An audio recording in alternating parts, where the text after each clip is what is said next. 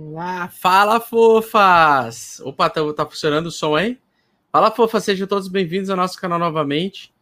Meu nome é Augusto Bax, sou investidor de criptomoedas há pelo menos 400 bilhões de anos.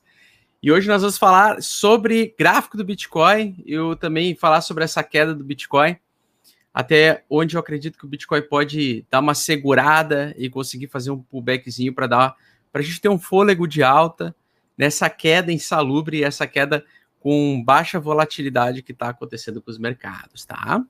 Vamos falar sobre contextos também e também vamos já avisar logo de prontidão para todo mundo que esse vídeo não é uma dica de investimentos, então não se baseie neste canal para grupo de sinais, beleza? Não faço indicações de compra ou venda neste canal. Então, para quem fica, ai, me atormentando, ai, o Augusto falou que ia ser alta infinita e tal dentro da estrutura de alta era alta infinita. Mas desde que a gente perdeu 52 mil dólares, a gente perdeu a média de 21 períodos e a média de 8 semanal. E a coisa complicou um pouquinho. Mas ainda não é o fim. Ainda não é o fim, tá? Porque nós estamos em fase de acumulação ainda. Estamos em leve tendência de baixa ainda no curto prazo. E nós temos uma região muito importante que ainda precisa se segurar para que a gente possa dizer que o mercado entrou possivelmente em bear market, tá? Então a gente vai falar hoje sobre gráfico do Bitcoin, vamos falar sobre uma caralhada de coisa, Web3, o que, que eu tenho de expectativa de alta para o longo prazo, a adoção do mercado cripto, o que, que a gente espera aí para os próximos cinco anos, tá? Então por que, que eu acho que a gente não vai ter lanchas, putas, Ferraris e Lamborghinis agora, mas daqui a cinco anos todos nós podemos ter uma vida com putas, Ferraris, iates, Lamborghinis e desfilar que nem um idiota na Avenida Atlântica de Balneário Camboriú a 2 km por hora, numa Ferrari vermelha para todo mundo invejar. então, vamos lá, fofoletes. Então, vamos gráfico na tela, fofoletes. Tava com uma saudade de fazer um videozinho aqui para vocês, tá? Vamos lá. Vamos ver aqui, cadê? Aqui tá só os satânicos aqui que vão sobreviver ao inverno, ó, viu? Falei. Eu falei, começa o mercado a entrar em tendência de baixo, o que acontece com as lives? Cai de 5 mil pessoas para mil pessoas, mil insalubres, né? Mil sobreviventes, ou seja, um quinto da sobrevivência. Vamos lá, Fofoletes. Então o negócio é o seguinte. O gráfico está desanimando todo mundo, né? Todo mundo está hashtag chateado. Mas nós temos duas zonas de suporte muito importantes que nós precisamos segurar para que o mercado continue salubre, tá? Ou seja, o mercado continue é, lateral e possivelmente nos dê dinheiro por um período pequeno de tempo, tá? Bom, a primeira zona de suporte, pessoal, agora, que é o que, do Bitcoin da moedinha da praia, é o alvo de, da média 56, que corresponde a um fundo anterior, região de ali do, do dia 23 de setembro, que não faz muito tempo, né?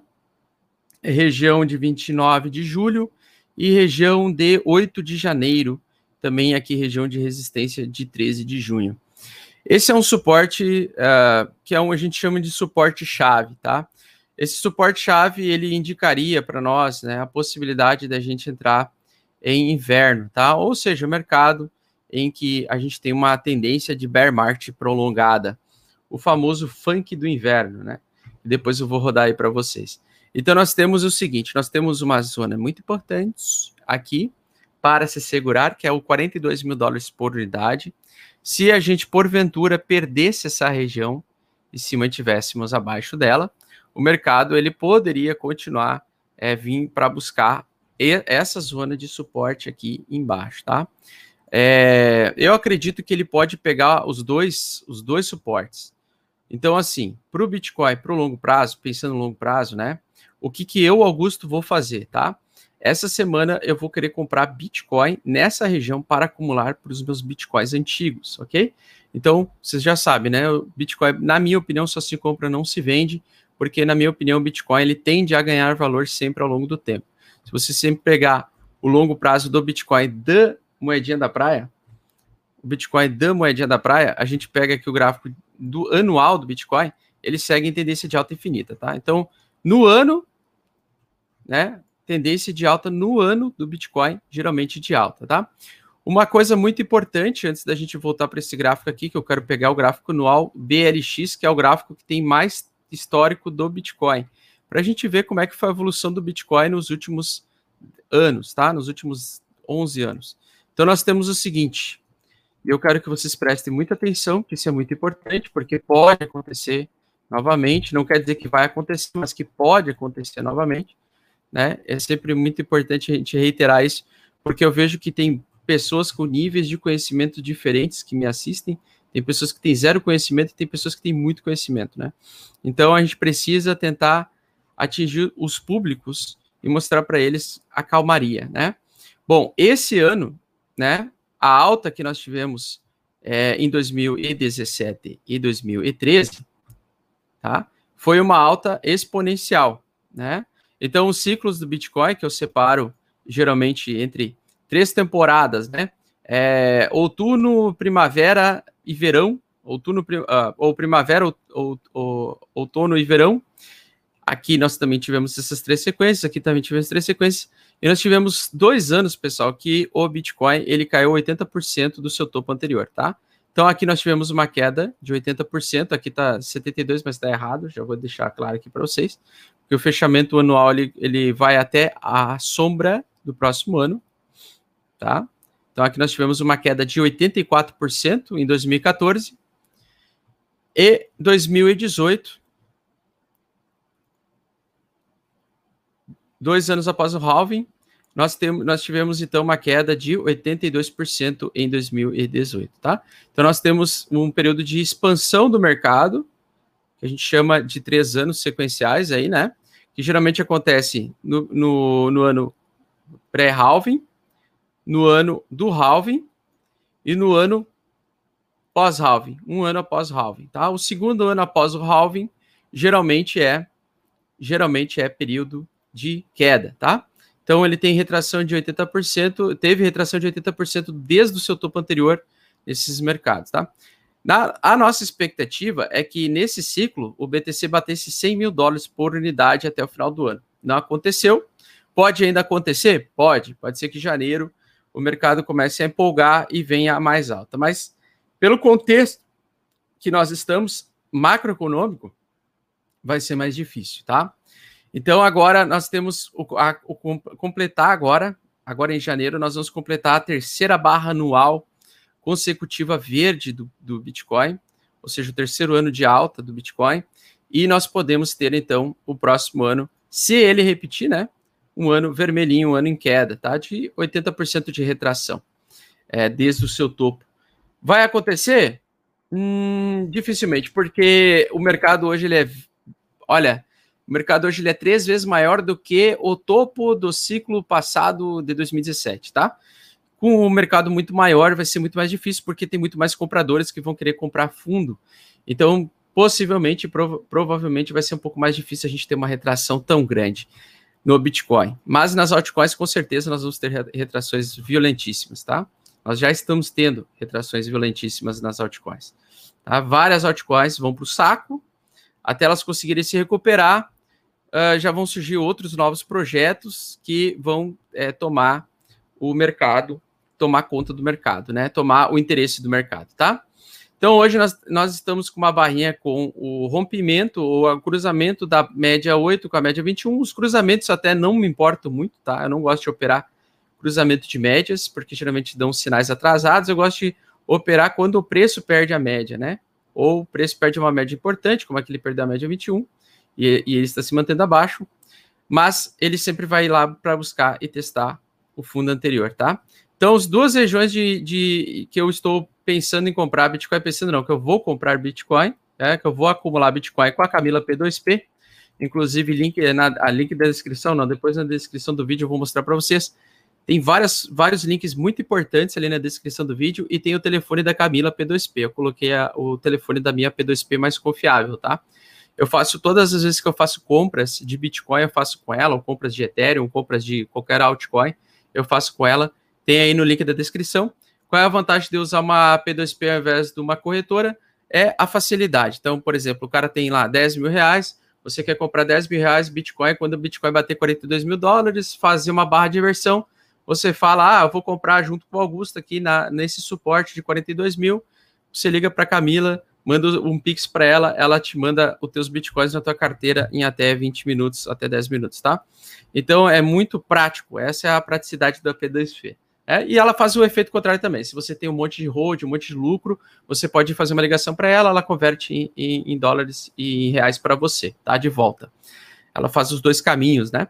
Outra coisa muito importante é, é muito bom, facilita muito para quem quer comprar uma casa. O cara está morando no exterior, quer, quer vir para o Brasil comprar uma casa, e aí o cara não quer passar pelo banco, toda aquela função burocrática, né? Você pode fazer um contrato de compra de imóvel através da compra em USDC ou é, fazendo com que o vendedor, o, o, vendedor da casa aceite o USDC convertido em real. E aí a Camila P2P ela faz essa negociação também para você, tá? Ela te facilita a tua vida, que você que mora no exterior e quer vir para o Brasil, você ou quer sair do Brasil e morar para o exterior, você pode comprar imóveis através da, do, da utilização do P2P, mesmo que o vendedor não saiba utilizar criptomoedas, tá? Mesmo que o vendedor não aceite criptomoedas.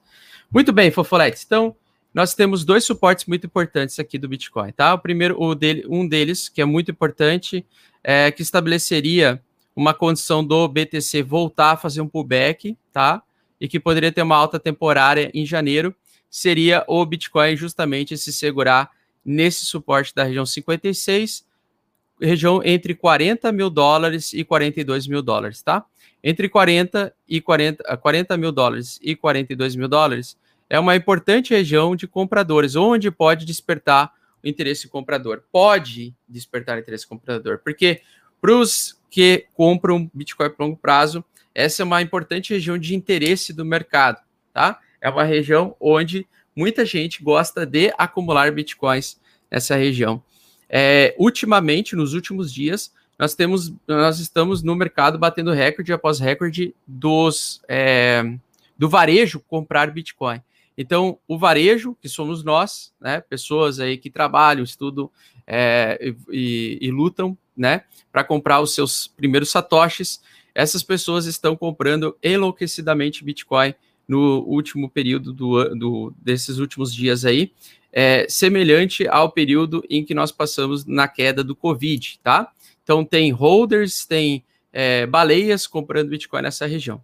O, pro, o problema e o grande porém, institucionais não estão comprando Bitcoin neste exato momento, mas pode ser que na região de 42 mil dólares ou na região de 28 mil dólares nós podemos ter o interesse institucional voltando a comprar é, Bitcoins da moedinha da praia, tá? E por que que os institucionais, as baleias estão comprando Bitcoin? Por que que o varejo está comprando Bitcoin? O preço não consegue subir porque os institucionais não estão comprando Bitcoin mais, tá? É, e os institucionais só vão comprar Bitcoin, na minha opinião, após a resolução e a finalização do tapering, é, a forma como vai ser a, a, o aumento da taxa de juros. E vários países já estão aumentando a taxa de juros. Na Rússia já aumentou 8% a taxa de juros.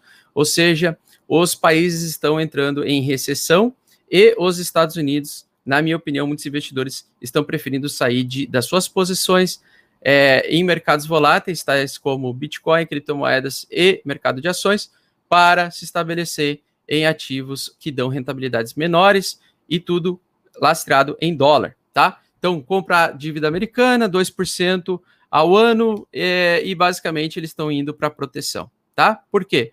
Por causa da nova variante do, do Covid, é, tem diversos fatores aí. Aqui no Brasil vai ter as eleições, é, a inflação que está comendo solto também e ela precisa ser controlada é, no mundo todo, faz com que esses governos, né, Rússia, é, é, Estados Unidos, vão tendem a ter o aumento da taxa de juros. Tem mais países aí que estão elevando a taxa de juros. É, e basicamente nós vamos ter então o empobrecimento da população mundial como um todo, na minha opinião, e por isso que isso está se refletindo um pouquinho também no SP 500, no mercado das maiores, das 500 maiores ações dos Estados Unidos e da Nasdaq, tá? Então, tem todo um efeito macroeconômico que faz com que a gente entre os investidores mais experientes, que geralmente são os que sabem que a gente não sabe de absolutamente nada, entrem no próximo ano com muito mais cautela, e isso faz com que os investidores institucionais, que movimentam dinheiro de terceiros e uma grana absurda, vão querer e focar mais na proteção. Então, acredito que nós não temos estímulo financeiro agora para comprar em 45 mil, mas em 42 mil pode ser que o mercado desperte uma ponta compradora. Da mesma forma, a gente pode ver os institucionais também aguardando o mercado é, se desgastar até uma região de 28 mil dólares novamente, que é o suporte anterior. E o último suporte, mais importante de todos, caso a gente é, veja um, um, mais, mais enfraquecimento no mercado cripto, seria também, então, aquele que é o suporte mestre, o suporte mais fo forte de todos, que, na minha opinião, geralmente é o topo anterior, o topo histórico anterior, que é os 20 mil dólares por unidade, tá? Então, 20 mil dólares por unidade seria, na minha opinião, o suporte mais forte do Bitcoin, tá? A gente faz a brincadeira do suporte mais forte ao zero, mas na verdade o suporte mais forte seria a média de 200 ou próxima dela, que é onde ela já atravessou ali região de 20 mil dólares, congruente com o topo anterior. O topo anterior geralmente é a região, é, o topo histórico anterior geralmente no caso do Bitcoin é a região mais forte de todas, tá? Então, se a gente ensaiar um bear market e começar a perder a região de 42, tá? Então, a primeira região que eu acho que vai defender, que vai ter um pouquinho de compradores, é 42. Dessa região, temos que ver como é que vai ser o pullback dessa região. Possivelmente pode bater 55, 54, voltar a cair e vir para buscar esta região aqui, tá? Se a gente evoluir para um bear market, e dessa região a gente pode vir buscar ainda mais baixo, a região dos 20 mil, 20 mil dólares por unidade, tá? E na região mais baixa, é, altcoins, muitas altcoins é, implodiriam, tá? Muitas empresas, startups dessas altcoins, elas não aguentariam. Acho que talvez umas 200 altcoins vão sobreviver, todas as outras eu acredito que vão para o saco e não vou voltar mais, tá? Não vão ter demanda compradora porque é, a gente está com um mercado muito diluído atualmente. O mercado ele não tem mais tanto interesse em comprar Bitcoin somente, mas em diversificar em várias altcoins, tá? Uh, sobre o varejo estar comprando, tá? Por que, que eu falei do varejo estar comprando? Por causa do gráfico do de um dos investidores que eu gosto bastante, que é o como é, é o nome do jovem mesmo? O Willy Wu, tá? Willy Wu. Então o Willy Wu ele colocou aqui que a acumulação né, nos últimos dias a gente está com um pico recorde de acumulação do varejo, tá? Uh, eu levo em consideração os, eh, que o varejo ali, ele leva em consideração, aliás, que o varejo dele ele diz que é as pessoas ou holders que têm menos de um Bitcoin, tá? Então, menos de um Bitcoin, ou seja, pessoas que têm satoshis, é, o cara que tem menos de um Bitcoin, é, essa galera está comprando Bitcoin nesse, nesse preço, tá? Para mim, isso é um grande problema, tá? Porque isso representa que são as sardinhas satânicas que estão comprando nessa região e não é uma região em que eu quero que os institucionais estão comprando. Então acredito e nem os eu acho que só o, só algumas grandes baleias que têm mais de 10 mil bitcoins que algumas poucas compraram, mas muito poucas, acho que quatro grande, grandes baleias compraram dessa região, mas eu não vejo os outras baleias que têm mais de mil bitcoins, as que têm mais de 100 bitcoins e as que têm mais de 10 bitcoins, eu não vejo elas estando compra estarem comprando nessa região e acumulando nessa região, tá? O número de endereços acumulando Bitcoin segue aumentando, isso segue aumentando mesmo com o inverno cripto, mesmo com o mercado em baixa. Em 2018 nós tivemos uma continuação de novas de carteiras acumulando Bitcoin. Então isso não representa para mim absolutamente nada. O número de endereços ativos, para mim, não representa nada, porque mesmo em 2018, o mercado, mesmo com aquela queda de 80%, nós tivemos um aumento da quantidade de participantes do mercado. Mais pessoas entraram no, no, no Bitcoin e mais pessoas continuaram comprando Bitcoin em 2018, e mesmo assim, isso não impediu que o mercado caísse e tivesse uma retração de 80%. Até porque o que, o que impede o mercado de. O que, o que impede o mercado de, de não cair é realmente ter compradores, mais compradores do que mais oferta de venda. Atualmente, o que eu vejo é, né, tem pouquíssimos compradores é, dos que têm mais de um BTC, dos que têm mais de 10 bitcoins e dos que têm mais de 100 bitcoins. Então, tem pouquíssima gente acumulando muita quantidade de bitcoins e muita gente comprando pouquinho bitcoin. Então, o efeito na rede é de ter mais oferta do que demanda, porque a demanda ela é fraca, tá? Na minha opinião. Beleza. Nós temos então um, esse pico tá? Que poderia mostrar para nós um possível fundo, tal como aconteceu é, com os investidores, com, a, com, os investidores de varejo lá no Covidão, tá? Então, por isso que ele acredita em uma produção de um fundo aqui nessa região. Eu acho que sim, nós podemos estar próximo de um fundo é, para formar um pullback para continuar caindo, tá?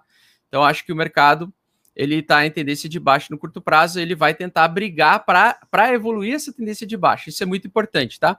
O mercado agora, quando ele perde a média de 8 e a média 21, o mercado ele vai querer é, defender essa região. O mercado comprador pode ter um impulso comprador nessa região. Então, pro, possivelmente, nós podemos ter o famoso bear trap, que é aquela, aquela, aquele sinal de compra, né?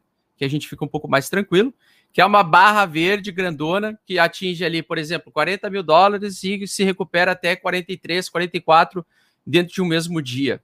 E aí, desse ponto aqui, ele tende a se recuperar, iniciar um pullback. Esse pullback vai tentar pegar a retração de Fibonacci, né? Então ele vem aqui, ele atinge um suporte, não sabemos aonde vai ser esse suporte. Vamos imaginar que seja no aqui na região de Bear Trap. Aqui desse ponto, aqui é compra, geralmente da compra ela fica uma compra temporária até ela vir testar a região de 51 mil dólares ou de 54, geralmente 54. Se passar dos 58, depois de um, um longo movimento, porque isso não é rápido, né? Não, não vem assim rapidão.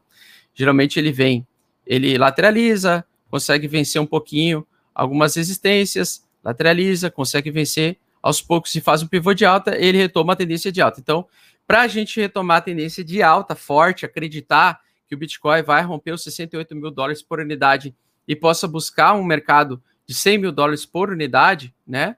A gente precisa ver o Bitcoin ultrapassando a região dos 58 mil dólares, tá? Pelo menos pegando esse fundo aqui. A gente ainda precisa ver onde vai ser esse fundo. Quando esse fundo se formar, a gente vai ver onde que a retração de Fibonacci vai chegar, tá? Mas o que, eu, o que gosto, né? O que, que eu gosto? Eu gosto de uma queda aos poucos. Para mim, isso aqui pode ser um fundo dos deuses quando chegar nessa região dos 42 mil, uh, porque é a região de Bear Trap, região onde parece que o mercado vai cair. Muita gente começa a apostar em queda do Bitcoin e essa galera, o mercado começa a vir liquidando eles e começa a subir novamente temporariamente. E aí, a partir desse ponto, quando ele formar um topo mais baixo que o topo anterior, a gente precisa de um pivô de alta que consiga romper os 58 mil dólares para a gente ficar otimista novamente, tá? Enquanto isso, a gente até pode comprar aqui nessa região, a gente até pode comprar aqui nessa região, é, só que sabendo que ele pode ter um pullback, que é uma falsa alta temporária, para o preço ter uma no, um novo enfrentamento, tá? Voltar a subir rapidamente, nem a pau. Não, não acredito que vai voltar a subir rapidamente. É, ele está criando muitas resistências, muitas regiões de Fibonacci nessas regiões, essas linhas que antes eram servem como suporte, elas acabam se, se transformando em resistências futuras e por isso que agora é, o mercado ele vai é, dar vai dar dinheiro apenas para quem tem paciência de sobreviver, tá? Porque no, no, ao meu modo de pensar, nós estamos no modo sobrevivência agora, tá? O modo sobrevivência é a gente está ainda entre a transição do verão para o inverno, só vai evoluir o inverno se cair abaixo de 42 mil e se mantiver abaixo. Aí ele tende a ter, formar fundos e topos mais baixos, cada vez mais baixos, até chegar num, numa região de preço onde todo o mercado estabeleça que a gente acredita que vai retomar alta lá na frente. Mas agora é o momento chave, é o momento que vai separar os homens dos guris, as pessoas que quebram e que devolvem todo o dinheiro do mercado, das pessoas que realizaram o capital e que agora estão com mais capital para comprar na baixa, tá? É, no momento, agora, eu acredito que nós podemos evoluir para um período de plantar, para plantar para no futuro colher, né? Então, nesse, nesse presente momento, estou aguardando um pouco mais de queda para o Bitcoin. Acho que o Bitcoin pode vir testar a região de 42 mil dólares, 41 e 40 mil dólares. Nessa região, ele precisa se defender, precisa ter uma ponta compradora, precisa ter uma, uma fonte compradora, uma quantidade maior, uma demanda maior por compra do que por venda, tá?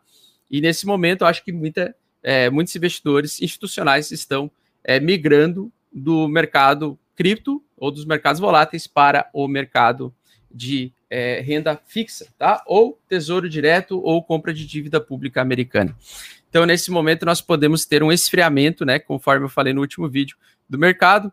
Agora nós teremos a ter a tendência no gráfico diário de fazer é, pullbacks para o preço continuar caindo, né? E nessa situação, a gente precisa que ele encontre, quando ele formar um topo aqui, ele precisa encontrar um suporte.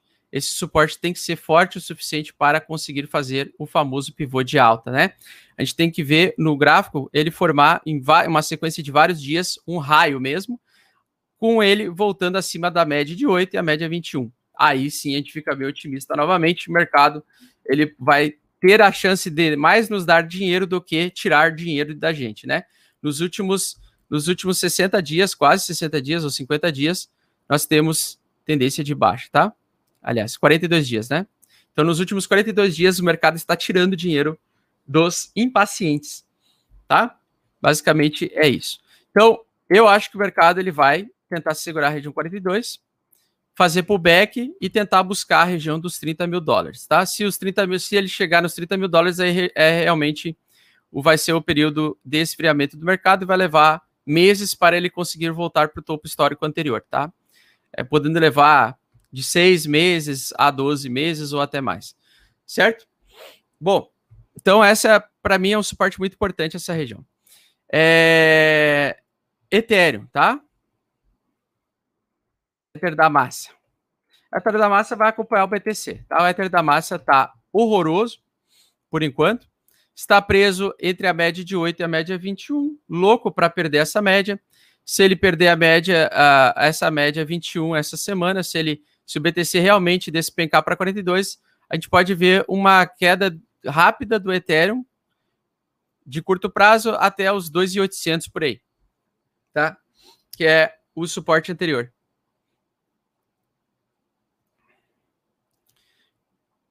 Beleza? Nessa região, ele vem para buscar o RSI sobrevenda e provavelmente ele vai dar uma oportunidade dos deuses de comprar Ethereum a 2.800, tá? É, e isso pode acontecer muito rápido se ele realmente perder essa zona de suporte, tá? Se ele perder essa zona de suporte, pode acontecer muito rápido. É, não perdendo essa zona de, de suportes, não perdendo essa zona de suporte, ele pode fazer aquilo que a gente chama de cunha descendente de alta, tá? Então, ele pode estar acumulando para em breve fazer um bear trap nessa região, bear trap aqui na região dos 3.500 de novo. Se se segurar, romper essa cunha de acumulação e o preço voltar à tendência de alta, tá? Então, ele pode chegar aqui, conseguindo romper essa linha de tendência de baixa, ele vem acima da média de 8 novamente, volta a ter alta, estrutura de alta, certo? E produz um fundo mais alto do que o fundo anterior. No semanal representaria a tendência de alta continuada no semanal, tá? Trazendo mais é, mercado positivo para nós, novamente.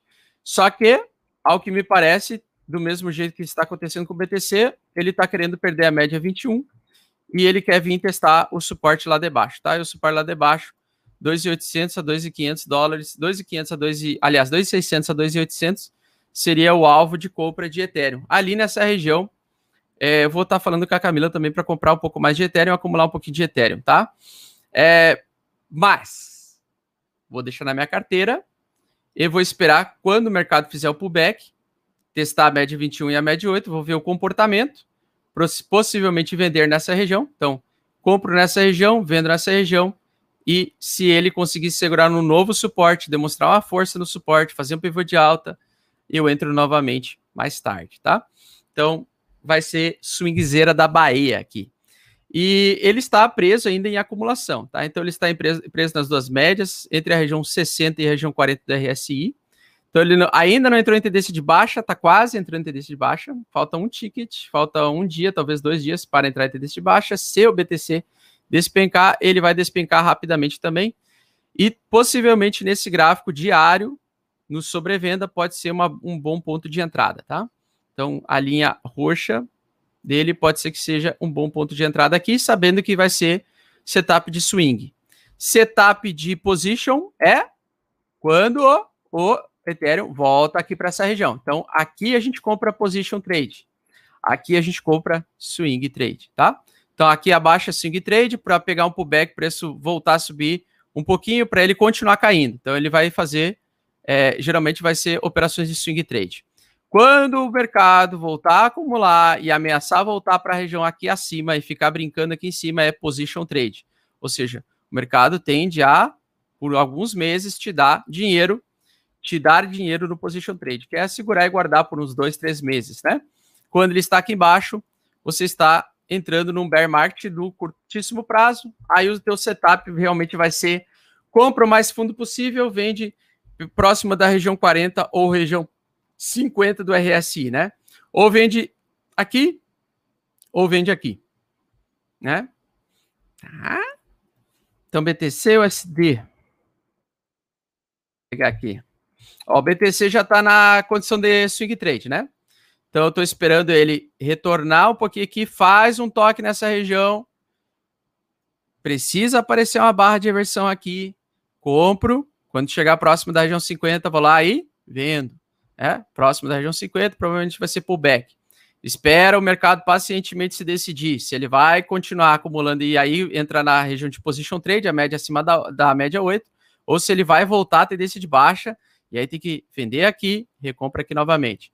Vende aqui, recompra aqui novamente. Vende aqui, recompra aqui novamente, tá? Então, para quem quer saber mais, curso Mestre Bitcoin. E agora um cupom especial aí para quem quer estudar. Cupom Feliz Natal, tá? Testa aí o Feliz Natal e vê se você gosta desse cupom de desconto que eu deixei para você estudar o curso Mestre Bitcoin 3.0, tá?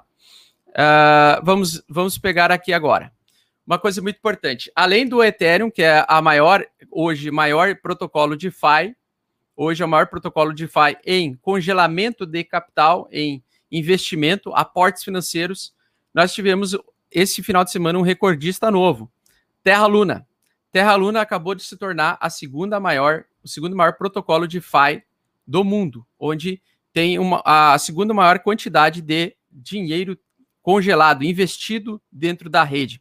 Para vocês terem ideia, a, o Ethereum ele corresponde a 62% do, das maiores aí, do, dos, dentro dos protocolos de DeFi, segue sendo absoluto o maior protocolo de DeFi, né?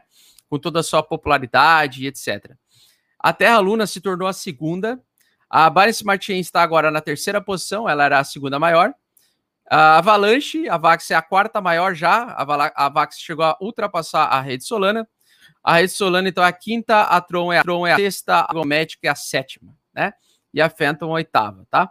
Então nós temos também a da Crypto.com, a Cronos, que eu acho que vai também captar bastante mercado e tende a se tornar uma das maiores em breve também, tá? Eu acho que ela vai entrar aí nos top, na, nas top 5 uh, ah, protocolos de DeFi. E a Aaron também, que, que, precisa ter bastante desenvolvimento ainda, tá? Recentemente teve um bug na Mer que foi na Maior é, Wallet que foi bem complicado mas eu acredito que ela, para o longo prazo, vai dar muito bom, né? Então, nós temos esses protocolos, tem essa cava aqui que também vem me trazendo bastante interesse, e a Harmony One também, que eu já usei e acho a pica demais. Para mim, a Harmony One é a mais barata de todas, é, praticamente zero a taxa dela, né? É 0,00001 na vigésima casa decimal. É muito baixo o valor da, da Harmony One, né?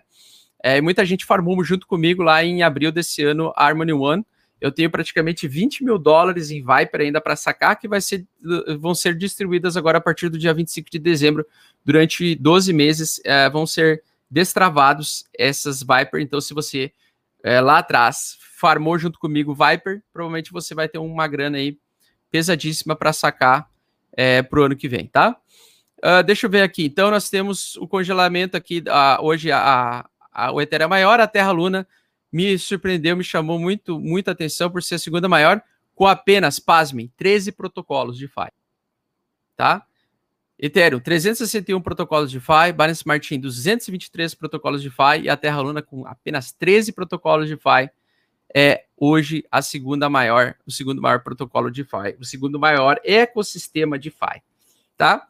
É protocolo desenvolvido na Coreia do Sul, Terra Luna bem forte com a sua stablecoin também. Tá? Nunca usei, eu vou começar a usar hoje. Hoje eu vou testar o protocolo DeFi da Terra Luna. Já comprei algumas luninhas ali só para testar os protocolos. Ainda não entrei, ainda não mexi no protocolo da Terra Luna, tá? Uh, Fofoletes, então é o seguinte. fatores macroeconômicos para fuder a gente, tá? Então, a, a, a variação lá do, do Covid, a Omicron, fechando vários países novamente, podendo fechar alguns países, aqui no Brasil também controlado a situação, mas o número diário de casos na Grã-Bretanha, né, no Reino Unido, foi de mais de 50 mil recentemente. Então, nós tivemos um, uma retomada do topo histórico anterior do número de, de pessoas sendo afetadas na Europa. Se isso afeta na Europa e na África do Sul, com certeza, que é um, é um país também desenvolvido, a gente pode ver também é, muita gente começar a se preocupar com a parte dos mercados voláteis novamente, por causa do, da paralisação econômica desses países ou diminuição econômica desses países, possivelmente nova injeção de capital, e se não tivesse a injeção de dinheiro, né, que já arrisca uma ameaça de mais inflação, ou seja, se eles forem fazer injeção de capital para tentar fazer o controle artificial novamente das economias junto com essa variante, com a situação parecida com o que aconteceu quando começou o Covid no ano passado, a gente pode ter, a gente pode ter uma recessão em vários países. Não, não é Estados Unidos que eu estou falando, não é Brasil, eu estou falando de vários e vários vários países. Recessão econômica global, tá? Com a recessão econômica global, com certeza, os maiores investidores, os grandes investidores, vão sair dos investimentos mais arriscados, mais voláteis e vão entrar possivelmente a comprar dólar, tá? Que quando começa a apertar coisa, o mundo corre para o dólar, por ser a moeda é, mais comprada no mundo e a mais supostamente estável, tá? Então nós temos essa questão. É, ah, mas Augusto, mas o Bitcoin é uma reserva de valor? Deveria ser, mas em 12 de março de 2020 nós vimos que não aconteceu. O Bitcoin, assim como todos os outros mercados voláteis, sofreu junto e. Opa, tá sem áudio mesmo? Tá sem áudio, fofas? Ou não? Aqui tá, aqui tá funcionando. Áudio ok. Tá, beleza. Então, o que acontece? É, nós temos, então, o número de casos aumentando, tá, pessoal? Isso pode trazer uma recessão, porque se eles imprimirem mais dinheiro, novamente, eles não vão conseguir controlar a inflação e vai ser um problema muito grave isso, tá? Uh, e basicamente a gente vai ver um empobrecimento da população como um todo, e com mais empobrecimento, as pessoas vão ter muita dificuldade de poder sobrar dinheiro para aportar em investimentos voláteis. Né? Então, a gente, numa condição é, financeira, quando a gente começa a sofrer com a inflação, muita gente até o ano passado, pense comigo, muita gente no ano passado pagava R$ 3,50 a gasolina, R$ reais a gasolina em alguns, algumas cidades. Em questão de um ano, nós temos quase o dobro do preço da gasolina. Estou só dando um exemplo da, da gasolina para mostrar que daí as pessoas é, começam a parar de andar de carro, começam a parar de, de, de usar transporte uh, pessoal, começa a trabalhar mais de casa, várias coisas começam a se modificar. Menos voos, mena, menos. Vários mercados começam a sofrer com esses menos voos que acontecem, menos transportes que acontecem. Então a gente vê a galera também juntando dinheiro para conseguir pagar coisas básicas. Então, comer, pagar o, a carne, a comida. É, o cara quer manter o hábito, quer manter a rotina como era antes. Só que agora ele tem que pagar, às vezes, é, 50% mais ou 100%, vezes, 100 mais do que antes, né, o dobro do que antes. Então, a gente, com esse dinheiro, com menos dinheiro sobrando na economia, na, no bolso das pessoas, essas pessoas elas não têm dinheiro suficiente para aportar em investimentos de alto risco, para investir o seu dinheiro. E esse fenômeno acontece em escala global. Então, acaba que, querendo ou não, isso vai afetar. Né? Isso afeta não só os mercados, uh, não só os comércios locais, que precisam ser fechados para eles entram em lockdown, e com a, a, a economia ela não gira né, da mesma forma como antes. Então, ela para girar artificialmente é injetado dinheiro mais, é colocado mais dinheiro no mercado, nós temos uma movimentação maior de dinheiro, mas ao mesmo tempo o poder de compra vai indo para o saco, né? E aí as pessoas ficam temerosas de investir, principalmente os grandes investidores, né, os mais antigos. Então nós temos que ver essa questão, tá? Essa é uma questão extremamente importante. Ô, oh, caralho, essa aqui era outra coisa que eu tinha separado, que não sei o que é. é então, o Paulo, na última, na quarta-feira, então, que ele falou, que todo mundo ficou um pouco mais tranquilo logo depois o mercado começou a devolver tudo que tinha subido. Ele, eles afirmaram que ainda precisam avaliar os efeitos da Omicron na economia nos Estados Unidos, tá? Então isso ainda pode surtir algum efeito muito negativo nos mercados. Pode, tá, pessoal? Não estou querendo dar uma de cavaleiro do apocalipse. Só estou falando, ó, vamos ir mais na maciota. É, vai mais com calma. Não coloca, não, não aporta todo o dinheiro que você tem desses fundos do Bitcoin e nem nos fundos do Ethereum que vão surgir daqui em breve. Né? Daqui, daqui um, talvez alguns dias, nós podemos ter um fundo formado no Bitcoin em 42 mil que pode fazer o Bitcoin voltar para 55 mil antes de continuar caindo. Então tem que tomar bastante cuidado, que pode surgir no, uh, novas volatilidades e falsas altas, né? Altas drone de português. Então a gente tem que tomar cuidado para não se encantar demais com uma altinha que pode vir daqui para frente, porque nós temos todo um contexto de resfriamento dos mercados como um todo, tá? Dos investidores como um todo também. Então, vai, continua investindo, mas vai na maciota, né? Beleza? Uma coisa é você lá, ah, eu vou aproveitar entrar no suporte de 42 mil e vou colocar todo o meu capital. Né? E você está pegando uma tendência de baixo no curto prazo que pode evoluir para o médio prazo. Você pode pedir para se fuder, tá? Então vai com calma. Vai comprando aos pouquinhos, então. Né? Foco no longo prazo. Tá? No curto prazo, tudo pode acontecer agora. Tudo. Então vamos lá. Internet versus o gráfico da adoção da criptografia prevê. Agora vamos para uma informação muito positiva e eu já tinha visto isso, eu já tinha visto esse gráfico, eu já trouxe esse gráfico meses atrás, né? Mas a gente está vendo o quê? Internet versus o gráfico de adoção da criptografia que prevê um bilhão de usuários até 2017, ah, 2027. Até agora, nós temos uma média de 200 milhões de investidores no mundo todo, que representa 2,5% da população mundial que investe em criptografia, Bitcoin, Gamecoins, etc. DeFi, protocolos DeFi. Uh, o mercado ainda bem pequeno, né? É, só que até 2027, onde a gente a, a, acredita que o Bitcoin possa valer 500 mil dólares por unidade, 1 milhão de dólares por unidade, eu pessoalmente acredito que o Bitcoin possa valer 1 milhão de dólares por unidade em 2027, 2028. É, eu acho que ele pode chegar nesse primeiro, nesse primeiro pico de valor.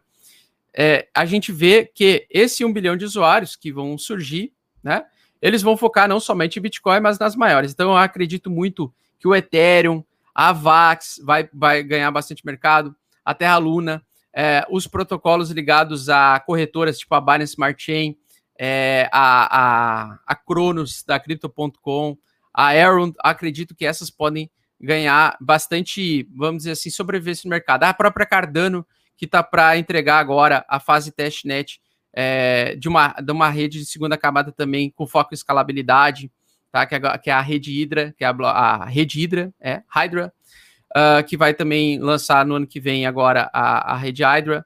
Então, nós temos uh, várias criptos que vão sobreviver ao mercado, que, na minha opinião, seriam umas, algumas apostas, né?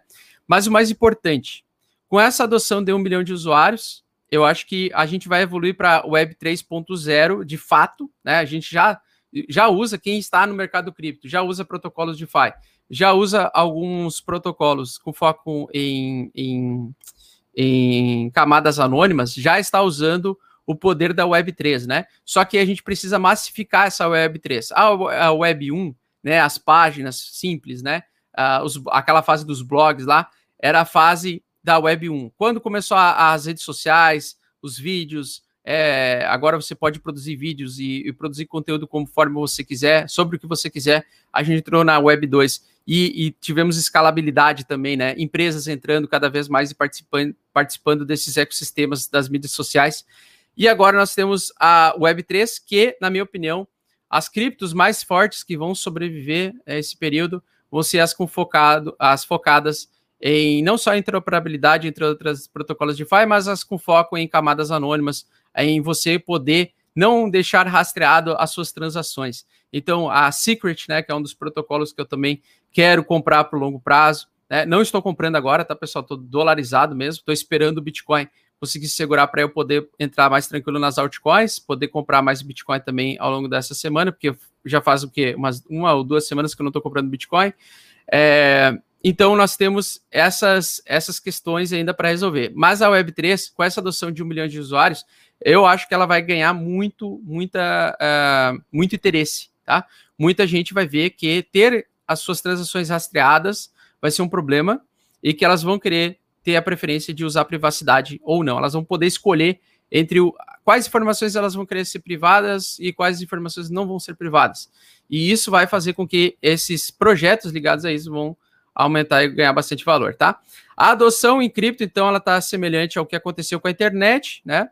Está é, tá num ponto de adoção semelhante a 1998. Uh, ah, o número de totais de usuários vai aumentar para um bilhão uh, nessa projeção matemática uh, até meados de 2027. Então, até 2027, nós temos ainda uma margem muito grande de conseguir, quando a gente entrar em mercados favoráveis, quando a gente entrar em tendências de alta, né? Quando o Bitcoin entrar em tendência de alta, a gente vai poder apostar em bons ativos de longo prazo que podem trazer essas soluções na é, camada, na camada não, na nova Web 3.0, né? Que vai ser, na minha opinião, a nova internet, que vai ser a, a versão atualizada da internet de 2021 até 2030, que vai ser o grande é, o grande alto do, do, do, do, mercado, né? E as empresas ligadas a em desenvolver aplicações, desenvolvimento nessa área, que são essas moedas do mercado cripto, tipo a Vax, tipo a Terra Luna, tipo a Red Ethereum, tipo a Cardano, acredito que essas podem ter uma grande valorização se elas forem bem sucedidas em continuar tendo essa adoção, tá? Então a gente tem adoção, o mercado vai continuar adoção mesmo com inverno ou não. Então, se tiver inverno, cripto ou não, a gente vai continuar tendo adoção. Isso que é importante explicar para vocês, porque em 2018 a gente não teve, conforme muita gente acha que 2018 porque o Bitcoin caiu 80% e várias altcoins morreram, que as pessoas desistiram. Não, as pessoas é, continuou tendo mais é, quantidade de pessoas entrando no mercado do que diminuição de pessoas no mercado, tá? É, basicamente é isso, né? Fofoletes, deixa eu ver outra coisa aqui. Ah, uh, o número de pessoas enviando as suas criptomoedas para corretoras está diminuindo bastante, o que deixa a entender que as pessoas estão rodando as suas moedas, estão evitando vender com muito prejuízo. Essa é uma notícia que eu não achei, é, eu não achei ela verdadeira, porque ela foi feita aqui dia 14 de dezembro, e o que me mostra é a realização de lucro aqui na dados da Glassnode, que foi uma, um dos maiores da história novamente, recentemente. Então, sim, muita gente vendeu suas moedas no prejuízo. É, o que pode estar acontecendo é o fenômeno do quê? As pessoas, ao invés de estarem enviando para corretoras centralizadas, estarem enviando dinheiro para corretoras descentralizadas, e talvez isso não apareça é, na, naquele, naquele tipo de, de informação que foi gerada naquela notícia, tá? Então, o que, o que mostra justamente o oposto, eu vejo que as pessoas tiveram uma grande realização de prejuízo aqui nessa região. Eu gosto demais desse indicador, tá? Porque esse indicador aqui, para mim, é um dos mais importantes. E graças a Deus eu pago a versão aqui, a versão anual aqui, top, a versão premium aqui da Glassnode. Eu consigo ter o acesso mais recente do, da informação eu vejo que nós temos, então, ainda pessoas realizando um pouco de prejuízo nesse momento, né? É, e só que nós estamos nos aproximando possivelmente de uma próxima região que pode dar um sustinho, que essa quedinha até os 40 mil, talvez até 38 mil, né? Aquela quedinha para fazer o bear trap, fazer mais pessoas, é, eu chamo de enxugar o mercado, é, esmagar o mercado, né? O, os caras vendem a mercado rapidamente, os maiores, né, vendem a mercado rapidamente para que o preço caia até 38, tem uma grande, uma grande quantidade de sequência de stops sendo pegos, né, muita gente aceitando vender, e basicamente nós temos, com os stops sendo pegos, uma grande queda rápida, que, que rapidamente se transforma num bom ponto de compra, tá? Então, com essa queda de volume, com essa queda, com essa realização de prejuízo, esse pico de realização de prejuízo recente que nós tivemos, quando o BTC caiu naquele sábado, nós podemos ter um novo pico que pode ser talvez um pico de um fundo para o preço fazer um pullback, voltar a subir temporariamente e voltar a cair mais para frente, tá? Então, quando, quando a gente sabe que o mercado anda em ondas, a expectativa geralmente é essa, né? Então, andando em ondas, a gente sabe que em breve nós podemos chegar num fundo do poço aqui do BTC, ele se recuperar rapidamente, as altcoins não vão acompanhar o Bitcoin na mesma velocidade, na minha opinião. Acho que as altcoins, tirando o Ethereum, Acho que só o Ethereum vai conseguir ter essa recuperada forte, talvez uma outra aí, a Vax ou a própria Luna, podem ter essa recuperada rápida.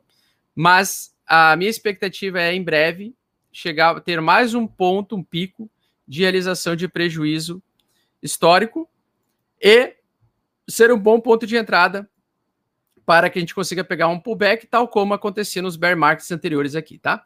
Então, no bear market anterior, nós tínhamos picos de realização de prejuízo, nós tínhamos pullbacks, esses pullbacks traziam muita realização de lucro, traziam o preço novamente para baixo, com nova realização de prejuízo. Então, no mercado bear market, nós temos a maior parte do tempo pessoas ou as pessoas realizando prejuízo uh, logo um, ponto atrás do outro, né? Até que chega num pico de volume muito grande, com muita realização de prejuízo, onde tem um esgotamento de vendedores no mercado e agora nós temos mais compradores do que vendedores e o mercado volta a ter tendência de alta. Então, aqui num bear market, eu estou dando de exemplo aqui de vocês, fevereiro de 2018 até dezembro de 2018, que foi o último bear market que a gente pegou, nós temos então essa reversão, né? Nós temos pouca realização de lucro, muita realização de prejuízo. O mercado ele é, ele esmaga os investidores de curto prazo. Ele liquida, ele arranca até a tua última esperança de que o mercado vai voltar a subir. E mesmo assim, vocês vão ver graficamente falando as baleias acumulando Bitcoin, vocês vão ver graficamente falando carteiras com aumentando as suas posições de Bitcoins. Mesmo assim, graficamente falando, vocês vão ver uma sequência ainda de altas nesses dados on-chain. Só que o mais importante é qual é o peso desses compradores e desses vendedores. Esses compradores, eles são mais pesados ou eles são mais leves? Se nós temos um período de que tem bastante compra, mas essas compras são só compradores com, que compram menos de um BTC, ou que compram pouco BTC, ou que têm pouca vontade de comprar Bitcoin, nós temos muito mais vendedores do que compradores, e aí nós temos o bear market. Tá? Quando é o contrário, ou seja, quando o mercado fica num valor em que tem muito interesse comprador, a gente tem o um enfraquecimento dos vendedores. Quando eles vendem, eles vendem pouco, né? eles vendem com pouco uh, pouco lucro ou vendem com poucas unidades, e aí sim nós temos um, um peso menor, né? Então, basicamente, quando nós temos tendência de alta, né, mercado bullish, nós temos o oposto, né? Nós temos o mercado majoritariamente uh, fazendo cada vez mais lucro, né? Realizando cada vez mais lucro. E quando nós temos os fundos, a gente tem aí o mercado é, realizando prejuízos temporários, né? Então, agora, nesse presente momento, realização de prejuízo um pouquinho maior, né? Podemos estar nos aproximando de um fundo importante. Possivelmente, acho que o BTC vai, vai conseguir se segurar na região de 42 mil dólares, tá? Eu, eu tenho essa expectativa que ele consiga se segurar naquele primeiro suporte aqui que a gente marcou, esse aqui. Nem que ele faça uma alta temporária, fazer um topo, faz um, um padrão ombro, cabeça a ombro, né?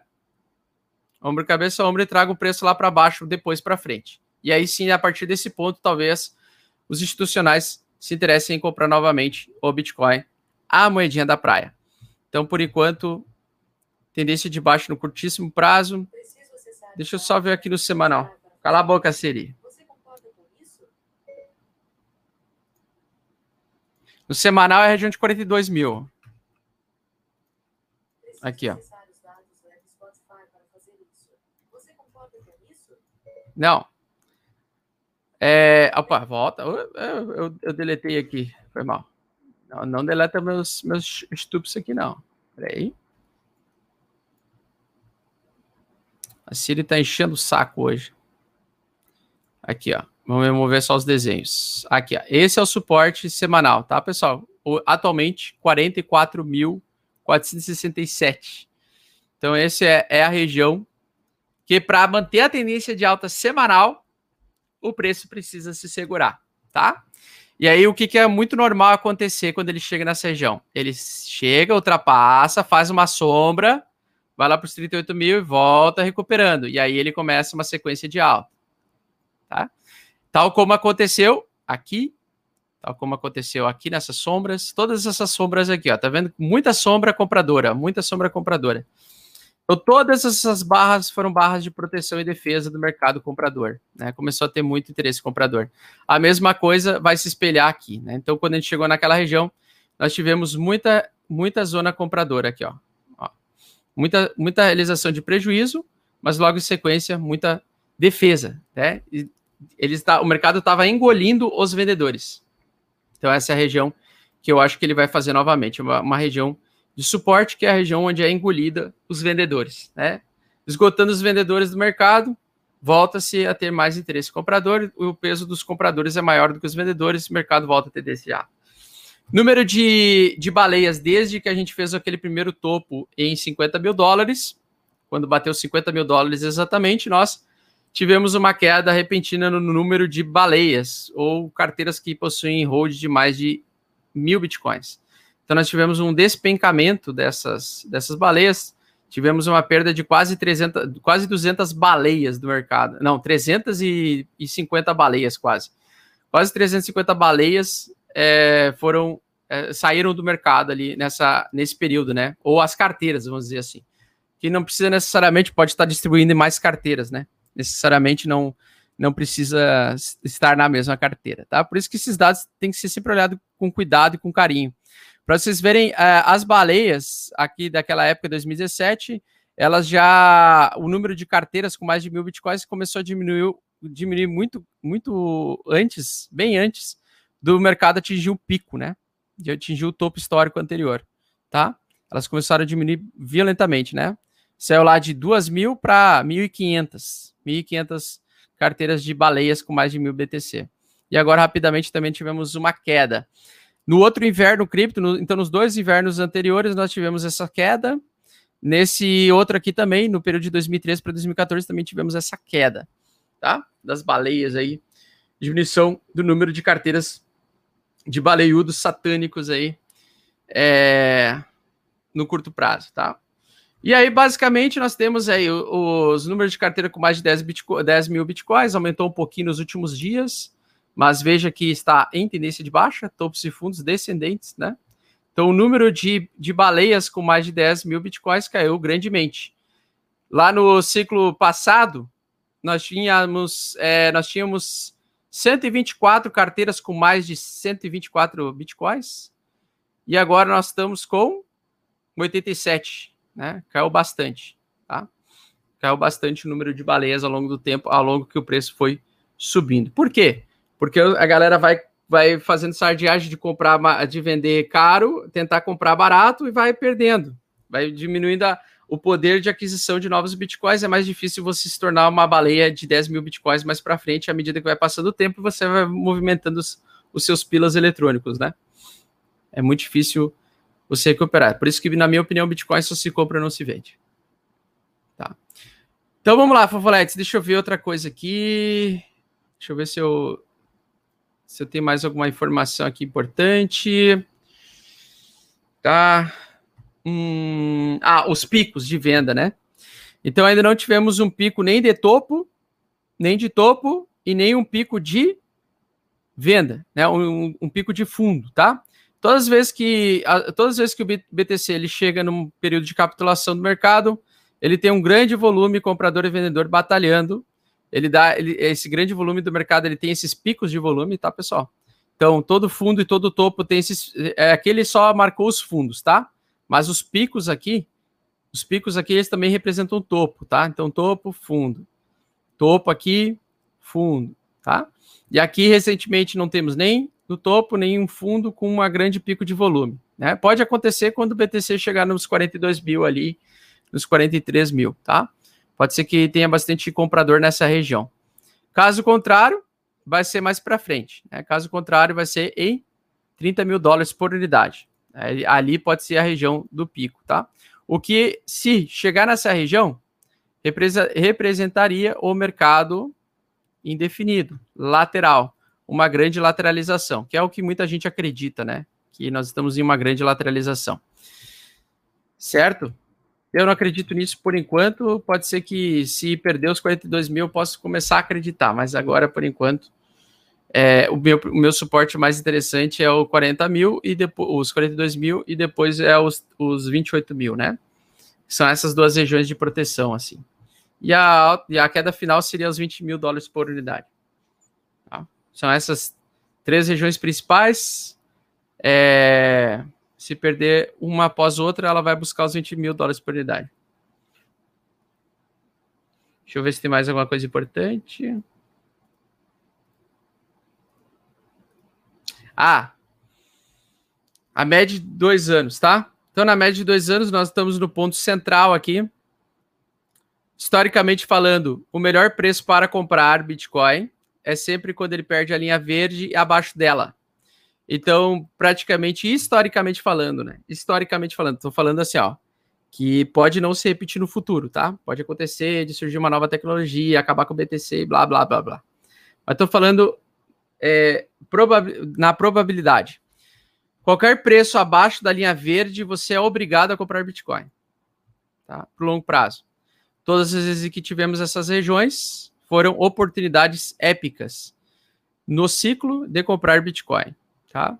Foram períodos de bear market que durou poucos meses aqui, mas esses meses foram meses de acumulação maravilhosos, né? É, o último que nós tivemos foi período do Covid, tá? É, então, se vier abaixo nesse, abaixo dessa linha verde, abaixo de 28 mil, na minha opinião, é compra muito forte, né? Seria uma indicação de compra muito forte na minha cabeça, tá? Eu, eu falaria para mim mesmo assim: compra, compra para caralho, estoca tudo que tu pode, né? Então, essa é a vantagem do mercado volátil. Quando ele vem para cima, acima da linha verde, ele entra numa condição muito arriscada. Aqui, recentemente, foi o mais próximo dessa região foi em fevereiro desse ano, quando chegamos a 58 mil. Então, quanto mais próximo dessa linha, maior o risco de você estar exposto nesse ativo. Quanto mais abaixo do, da linha verde ou mais abaixo dela, melhor. Melhor você vai estar comprando Bitcoin a moedinha da praia. Aqui foi, deu um sustinho, né? Saiu de 354, caiu lá para 200 dólares e ficou nessa lateralização por um bom período de tempo.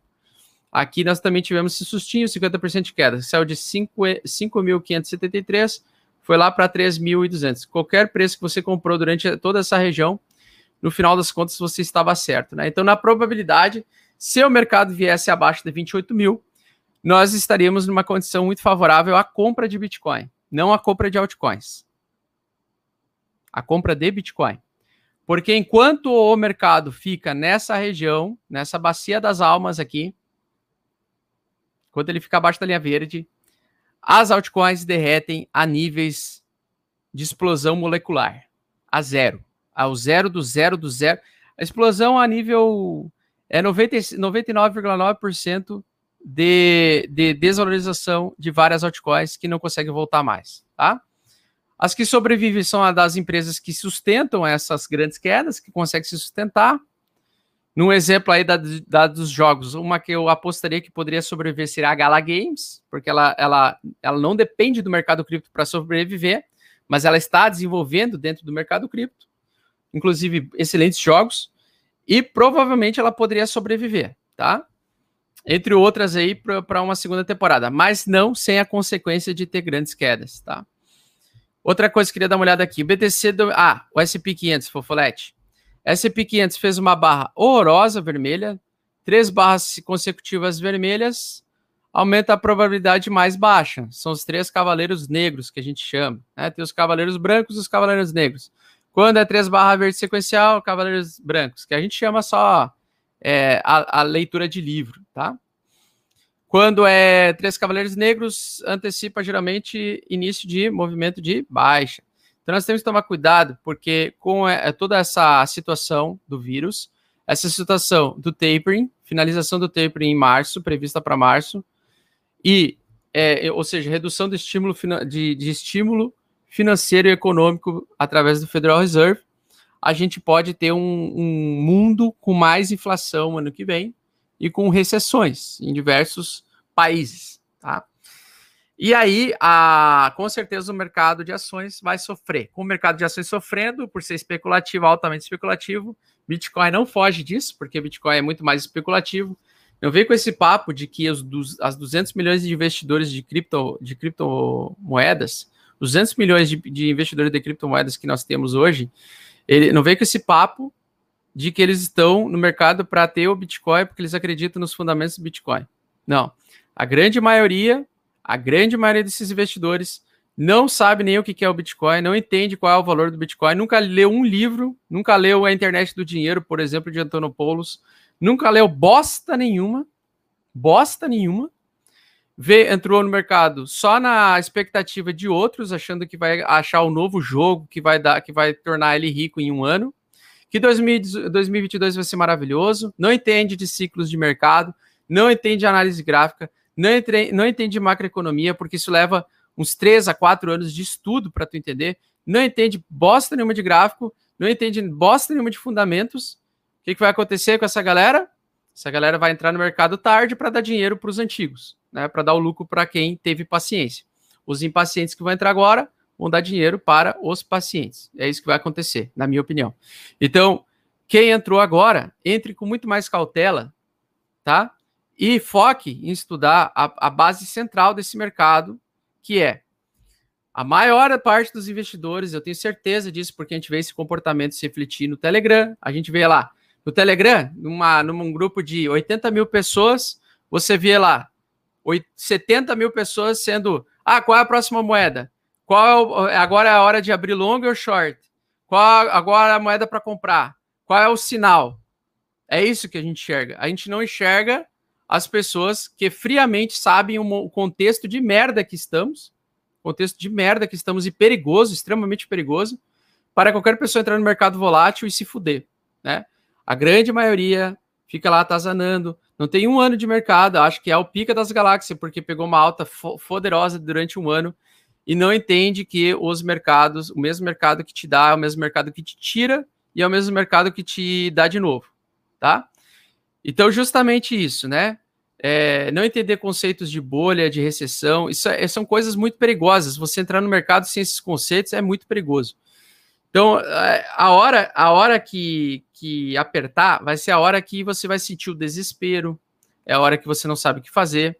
Então, assim, o que eu estou falando é, eu estou falando das, dos instrumentos principais do mercado que ditam as regras de todos os jogos, né? Se aquele teu joguinho maravilhoso lá, todo coloridinho, de, de, de putinho, tá, tá, tá te dando dinheiro e tu tá todo felizinho, tem que entender porque uh, tá te dando dinheiro porque estava num contexto do mercado em alta. Sábado, quando o mercado perdeu os 52 mil dólares por unidade, nós entramos num período muito complicado de definição. Ontem, quando o S&P 500 caiu abaixo da média de 8 pela segunda vez em pouco tempo, já está aumentando o risco de novo do mercado não te dar dinheiro. Tá? Então não seja punheteiro de projetos. Ah, mas o Augusto vendeu os Ethereum, ele é, trai, é traíra do movimento do Ethereum. Velho, o, os projetos, os protocolos, eles não são nenhum movimento sem terra, nenhum MST para você para você fazer parte, você tem que ser fiel e você tem que ficar se fazendo de vítima lá. Quando você entra no mercado, você tem que entender que ele é volátil. Se você quer entrar nele com o risco inerente dele estar indefinido e podendo entrar um risco real de entrar em tendência de baixa, como toda a economia, todos esses, esse, maior parte desses especuladores, eu acho que 80% do mercado cripto hoje é de 80% somente especuladores que não entendem o que é o Bitcoin. Quase a totalidade, na minha opinião. Que é, é exemplo claro. A maioria que entrou, desses 200 milhões, entrou nesse, nesse último ano, porra. A maioria não entrou nem sabendo o que é Bitcoin. A maioria. Então, quando o mercado fica desse jeito, como, é, como nós estamos, ele está em estado de alerta máximo, pessoal, de sair da tendência de alta e entrar em tendência de baixa. E se entrar e se oficializar a tendência de baixa nesses mercados, a gente vai ver um, um desgaste emocional enorme para essas pessoas. Porque isso aconteceu comigo, aconteceu com outros investidores, tanto de pessoas que estão no mercado tradicional quanto no mercado cripto, porra. Tá? Tem a hora dele te dar o dinheiro, tem a hora dele de arrancar o teu dinheiro. Então ele está querendo sair da, da posição de te dar dinheiro e ele agora quer arrancar o dinheiro, tá? Ele quer tirar dinheiro. Então, isso é importante você definir. Em que momento do mercado eu estou entrando? Quando você quer entrar nas game coins? Você quer entrar nas game coins quando o Bitcoin, o S&P 500 estiver em tendência de alta. É ali que você vai querer entrar nas game coins. Porque é ali que as game coins vão estar no mercado favorável, macroeconomicamente falando, para te dar dinheiro. Quando nós estamos com esses gráficos ameaçando grandes quedas, a gente tem que ficar um pouco mais na maciota, recluso, não desistir de investir, mas sim entender por que, que eu não vou entrar agora e esperar mais um pouquinho. Espera um dia, às vezes ele bate um dia, pega um suporte bom, você entra, começa a ficar favorável para tuas altcoins novamente. Tá? Mas enquanto o mercado está derretendo, você não pode estar tá fazendo isso, né? Então, nós temos diversos projetos aí derretendo. Tá, Illuvium, que eu gosto muito, eu especulo sobre ela. Acabou de entrar abaixo da média de 8.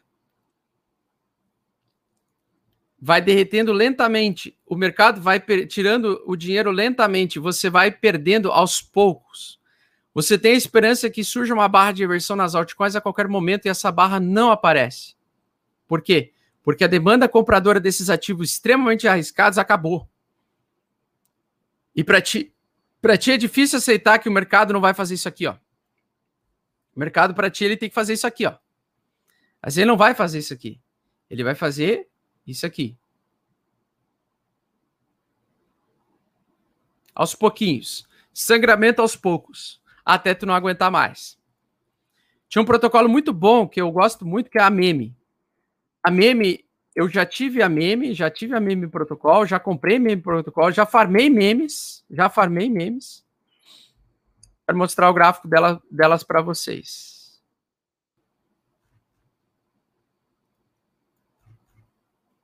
Ah, não tem todo o, não tem todo o gráfico, né? Meme. Deixa eu ver qual que é a mais antiga aqui, a Polinex, será? Aí, ó. ó. É isso que vai acontecer, ó.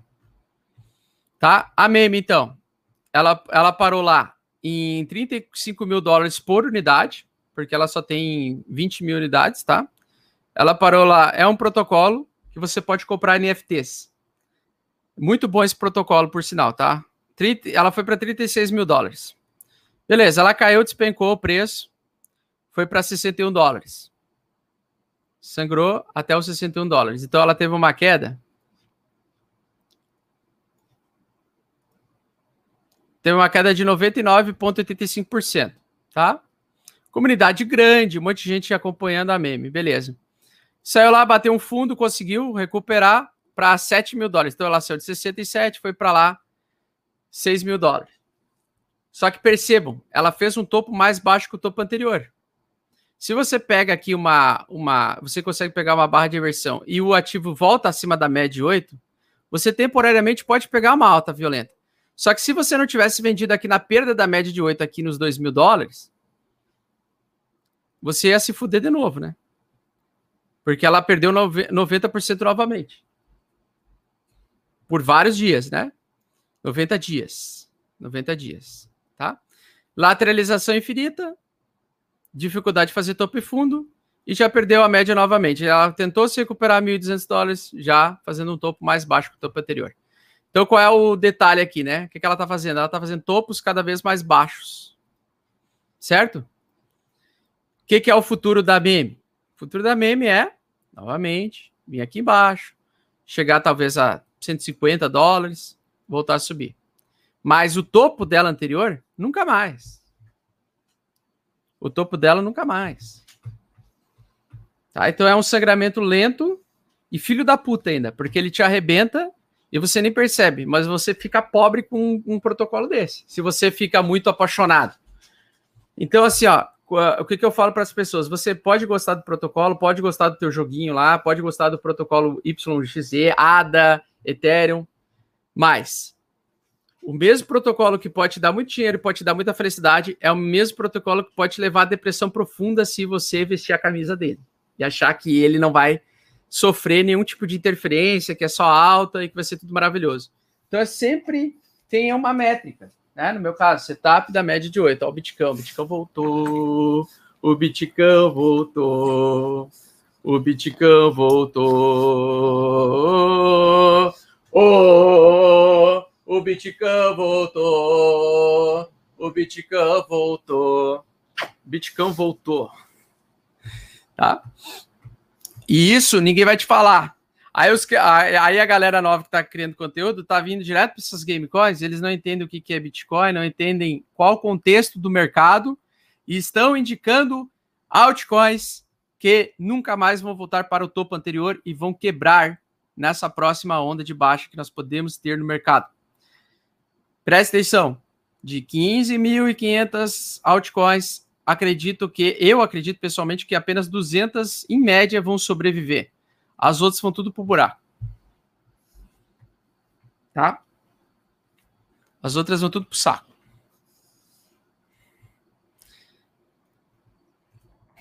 Não é, ah, mas Augusto, como você é pessimista? É que eu sou pessimista, é porque eu tô nesse mercado há cinco anos e eu já vi essas merdas acontecer, né? E quando acontece, é, é, é torturante demais, pessoal. Outra coisa, dominância do Bitcoin. Chegou nos 40% e não quer baixar de 40%. Pode também ter chegado no seu fundo máximo. Tá? Pode ter chegado no seu fundo máximo. Então tomar bastante cuidado, né? Porque bear market geralmente representa o quê? Dominância do Bitcoin volta a subir, as altcoins pulverizam. Tal como a gente aconteceu lá no passado. Então, dominância Bitcoin. Dominância Bitcoin. Pode ter chegado no seu fundo, pode ter chegado no seu fundo. Se formar fundo aqui, perigo, perigo, não pode fazer pivô de alta na dominância, tá? Se fizer é, pivô de alta na dominância, podemos chegar a bear market. Aqui foi bear market, ó, tá? Isso aqui é, tudo é bear market. Isso aqui, ó.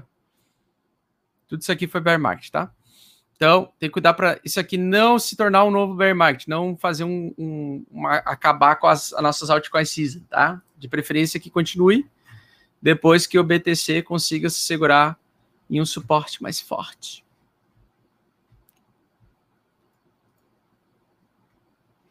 Aaron, vai sobreviver? O Sardinha Mineira, eu tava chateado contigo hoje respondendo lá, hein? É porque tu tá. Eu tenho certeza que tu fez a cagada que foi a seguinte tu se expor, tu se expôs demais com todo o teu dinheiro dentro de um altcoin somente, né? Um projeto excelente que é a Aaron. A Aaron, no longo prazo, ela tem um sistema de deflação, onde ela pode se valorizar. E, na minha opinião, quem, uh, quem compra Aaron para o longo prazo, é, possivelmente está pegando um dos melhores ativos, um dos melhores criptativos que pode ter a sustentabilidade a gente deu, eu e o Tiagão lá do, do Criptonauta, a gente deu a nota de 84 pontos para Aaron, tá? Ou seja, ela tem algumas coisas para melhorar. Projeto muito bom, mas se ela vai sobreviver, sabe quem vai responder? O futuro e o mercado e Deus. Eu tenho Aaron ainda um hold, eu já tirei o risco que eu, que eu tirei da Aaron, eu, eu arregacei com o lucro do, da Aaron, já, já me paguei de volta, já paguei com um pouco de lucro. Tenho lá stake, tenho lá stake Aaron ainda, que vai para a vida toda, né?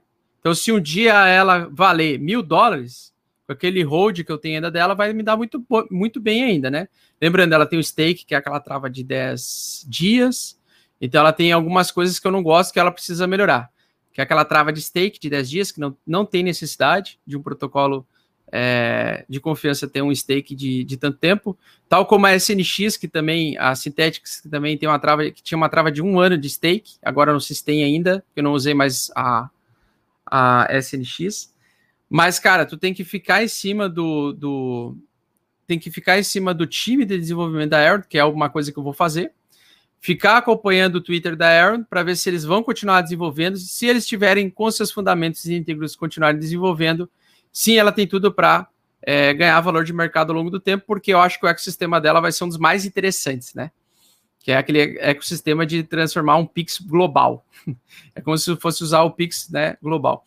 Mas eu gosto muito da, da Aaron, ela teve problemas aí recentemente com a carteira, mas ainda confio no projeto, gosto do time de desenvolvimento, mas é uma startup, tá? Então você não pode colocar todo o dinheiro que você tem numa startup. Né? Quando eu comprei Aaron, eu coloquei uma parte do meu capital. Não coloquei tudo que eu tenho em Aaron, né? Tá? Você está sofrendo porque no curto prazo ela está caindo, porque ela está acompanhando todo o mercado. A Ergo a mesma coisa. Cara, todas as altcoins derretem, velho. A segundo maior protocolo, se o segundo maior protocolo de DeFi cai, porque, porque se a, a maior altcoin, que é o Ethereum, cai junto com o BTC, por que, que você acha que as outras altcoins não vão derreter? Né? Nós estamos falando do maior protocolo de DeFi que nós temos hoje. O maior protocolo de DeFi, o Ethereum. Se ele cai junto com o BTC, o que, que vai impedir a Ergo, a Aaron, a Near, a, a Secret, a Magic, a Link cair de preço? O que, que vai impedir elas de cair? Se o que manda é o Bitcoin. Esse é o perigo dos, dos, dos, dos novos criadores de conteúdo que não entendem do, desse, de, dessa, desse entendimento de você entender que o Bitcoin é o rei, ele é o absoluto e ele que dita as regras desse jogo. Se ele está num contexto positivo, as altcoins podem te entregar um contexto positivo. Se essa merda entra num contexto negativo, você pode ter certeza que a tua altcoin favorita vai derreter também. E aí você tem você ter o seguinte, a seguinte condição é, psicológica. Quando o, o, a Cardano derreteu um, de 1,15 dólares para um centavo, eu fui lá e aportei, porque eu pensei, cara, se um dia a Cardano voltar, eu vejo que ela continua desenvolvendo, eu vejo que os, os desenvolvedores continuam fazendo, o mercado não está favorável para ela, não está. Mas ela chegou num ponto que ela não, não, não caía mais do que 5 centavos, do que 4 centavos, ela estava com dificuldade de cair. Ela ficou ali presa entre 4 e 5 centavos por meses. Né? Ela chegou a cair para um centavo quando, quando deu o Covid, tá? Mas logo ela se recuperou. Mas ela ficou por meses, meses, entre 3 e 5 dólares, 3 e 5 centavos de dólar. Naquele período ali, eu vi que quando ela começou a subir, valia a pena entrar, porque ela começou a entrar acima da média de 8 depois de muito tempo, e ela começou a ficar produzindo é, umas barras compradoras muito fortes. E ela começou a ter o quê? Fundamentalmente falando, promessas de atualizações, desenvolvimento e entrega do projeto. Então, ela teve atualização em dezembro do ano passado, quando ela teve a primeira grande alta, em março do ano passado, e em julho do ano passado, em julho, em maio desse, ah, março desse ano, julho do ano passado, março desse ano, dezembro do ano passado e esse ano, agora, final do ano, a Solid, que foi o último, último lançamento, né? Que foi a. Solid não, a. Perdão, a.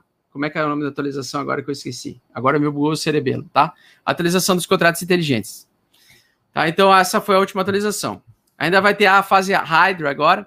Então, o que, que eu me apeguei? Me apeguei na parte fundamentalista. Eles ainda vão entregar coisas boas. O, eu vejo que a comunidade deles não acabou.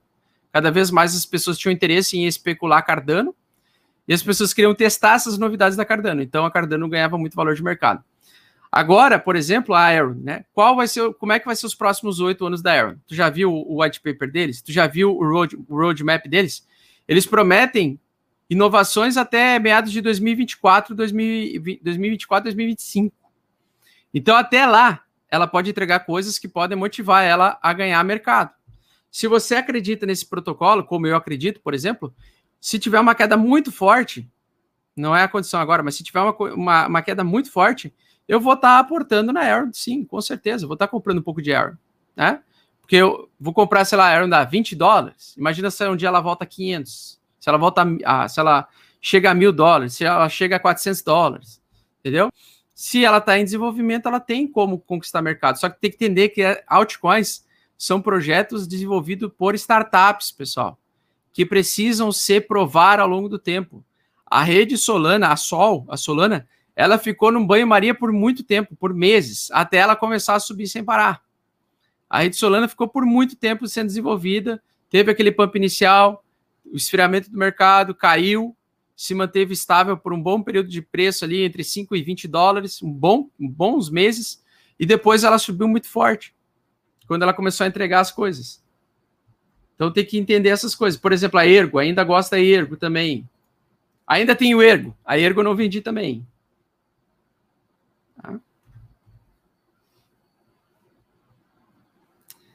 E o que, que, está acontecendo com a CRP? A equipe é boa, está entregando, está no suporte que não cai mais. Cara, eu não sei o que está acontecendo com a CRP, tá? A Vax cai nunca mais. O que vai acontecer se o Ethereum baixar as taxas ao longo prazo? Cara, se a, é, se Ethereum não melhorar, se o Ethereum não resolver, o que vai acontecer é que essa pizza aqui, ó, de, de separação entre os protocolos de DeFi vai ser melhor redistribuída. Se ela não está conseguindo entregar, a Terra vai entregar um pouco mais, ela vai crescer um pouco mais essa pizza, ela vai, vai conquistar mais um pouco desse território aqui. É, se, a, se a Ethereum não entregar, a Vax vai conquistar um pouco mais desse território aqui. A Vax pode sair do quarto colocado para segundo para primeiro. Pode substituir, por exemplo, a rede Ethereum. Né? Atualmente é muito difícil a, a pensar nisso acontecer. Mas se você for ver durante a evolução aqui do mercado, veja como as bandas, a banda verde, que era o Ethereum, era absoluto, né? O Ethereum é, correspondia a 100% do mercado, a Celo 4,5% e a Tron 0,5%, veja como as altcoins elas estão absorvendo, né? Outros protocolos de DeFi estão conquistando território, né? E aí só o tempo dirá qual que vai ser a vencedora. Mas a, a azul escura aqui, que é a Terra Luna, ela está conquistando bastante, ó. O mercado, mas ainda o mercado dominante ainda é principalmente o mercado Ethereum. Então, se o Ethereum não entregar, se o Ethereum demorar muito, pode ser que as pessoas comecem a ter confiança o suficiente para usar a VAX e a VAX comece a conquistar mercado. Ou pode ser que a Solana seja a bola da vez, ou pode ser que a Terra Luna seja a bola da vez. Tá? Embora que tenha um problema para essas outras redes, né, que a Ethereum não tem, que é o tempo. O Ethereum existe desde 2014. Então o Ethereum ela é mais, digamos assim, confiável por ser a mais antiga, digamos. As outras ainda elas surgiram esse ano, elas ainda não sofreram nenhum tipo de ataque que trouxe vulnerabilidade para a rede. Então essas coisas ainda vão ser testadas ao longo do tempo. Deixa eu ver a Chavasca. A Vax, a Chavasca e a, e a Terra Luna estão ainda não entraram em tendência de baixa, pelo, pelo que eu sei. É, a Terra, a, a Vax ainda não entrou em tendência de baixa, tá? Ela ainda não veio abaixo da média 8, ainda não está apontando para baixo. Então, ela fez o topo mais baixo, mas não fez um fundo mais baixo. Então, tá tranquilo ainda por enquanto a Vax, mas eu não estaria investindo nela por enquanto, por causa do contexto. Terra Luna também. Grupos e fundos ascendentes. Fez agora, parece que uma barra, uma, uma barra de topinho aí nessa região. Pode ser que ela tenha dificuldade de passar dos 76. Tá? O último alvo dela seria o alvo 4, 93 dólares. Mas ela está com dificuldade de atingir essa região. Eu, eu, ultimamente eu ganhei uma onda de haters dos projetinhos aleatórios, né? É, eu ganhei uma onda de haters de pessoas que não fazem gerenciamento de risco, entram com tudo que tem, que justamente fazem o que a gente geralmente fala para não fazer, que é entrar com todo o dinheiro de uma vez só, em um protocolo só, numa altcoin. Né? As altcoins elas servem para você aumentar o Bitcoin. Esse, para mim, é o objetivo final. E para muitos especuladores do mercado cripto, é a mesma coisa. As pessoas querem usar as altcoins para aumentar os seus Bitcoins. Tá? E aí, o que acontece? O cara chega lá, ah, e sem contar os caras que quebram com 500 dólares, né? O cara fala, ah, eu quebrei com os, eu quebrei os meus 500 dólares, eu quero a tua cabeça. Cara, sério mesmo, 500 dólares. Porra, no início da tua carreira como investidor, né? A ideia é você focar no médio e longo prazo, em se desenvolver aproveitando os ciclos. Não é se preocupar somente com o curto prazo. Ah, oscilou o mercado, agora você é um filho da puta porque a moeda lá que você falou tá caindo 50%. Cara, foda-se o curto prazo. No curto prazo, todo mundo pode estar certo, todo mundo pode estar errado, porra. Né? Você tem que focar em algumas, alguns ativos na sua, com a sua leitura fundamentalista e com o dinheiro que você pode perder. Se você colocou dinheiro que você não pode perder, você já errou, velho. Desculpa, você já errou. Você não pode colocar dinheiro que você pode perder, velho. Que daí o teu emocional vai junto com o preço. É o que acontece com, esse, com essa sardinha satânica aí. Que me segue. O cara botou todo o dinheiro num gráfico, num ativo só, e aí vai sofrer junto com o preço.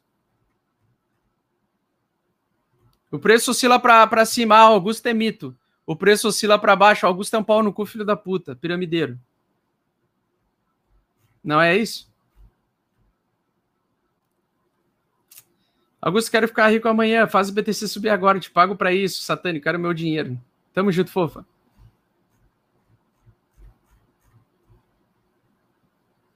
Augusto, você ainda está bullish com a seleção? Cara, eu tô bullish com a Cardano como um todo, tá? Só que dão no curto prazo, né? No curto prazo eu tô eu tô cauteloso. Mas os fundamentos da Cardano se perderam? Na minha opinião, não. Perdeu muito valor já de mercado? Perdeu. Já perdeu suportes que eu achava que ia segurar? Já perdeu suportes que ia segurar. Tô feliz com a Cardano? Não. Mas vou fazer o quê? Né? Vou esperar ela parar de cair, deixar a faca cair, mostrar para mim onde é que ela pode começar a ter desenvolvimento de fundamentalista, mostrar para nós onde é que ela pode encontrar uma boa região de preço onde não se vende mais e entrar aos poucos nela novamente, né? Acreditando que o, a equipe de desenvolvimento vai continuar entregando as coisas. SP 500 derretendo. É, tá tudo derretendo, né, fofa? Tá Nasdaq derretendo. Tá tudo derretendo, né, velho?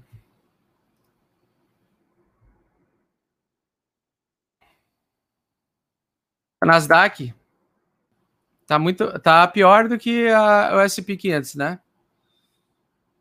É, isso aqui, cara, isso aqui é, é, é, é ele tá testando um suporte 21, tá? Se ele perder forte esse suporte, ele vai vir buscar a região 56. O que, que vai se refletir no mercado cripto? Derretimento, né, velho? Derretimento. Se, dependendo da velocidade que a Nasdaq. É isso que eu falo. Aqui a gente tem que. A gente não olha só para altcoin, para gamecoin do momento. Uhul! A gente olha para o contexto inteiro. A gente olha para situação macroeconômica, o que está acontecendo, o que, que os investidores tradicionais estão fazendo.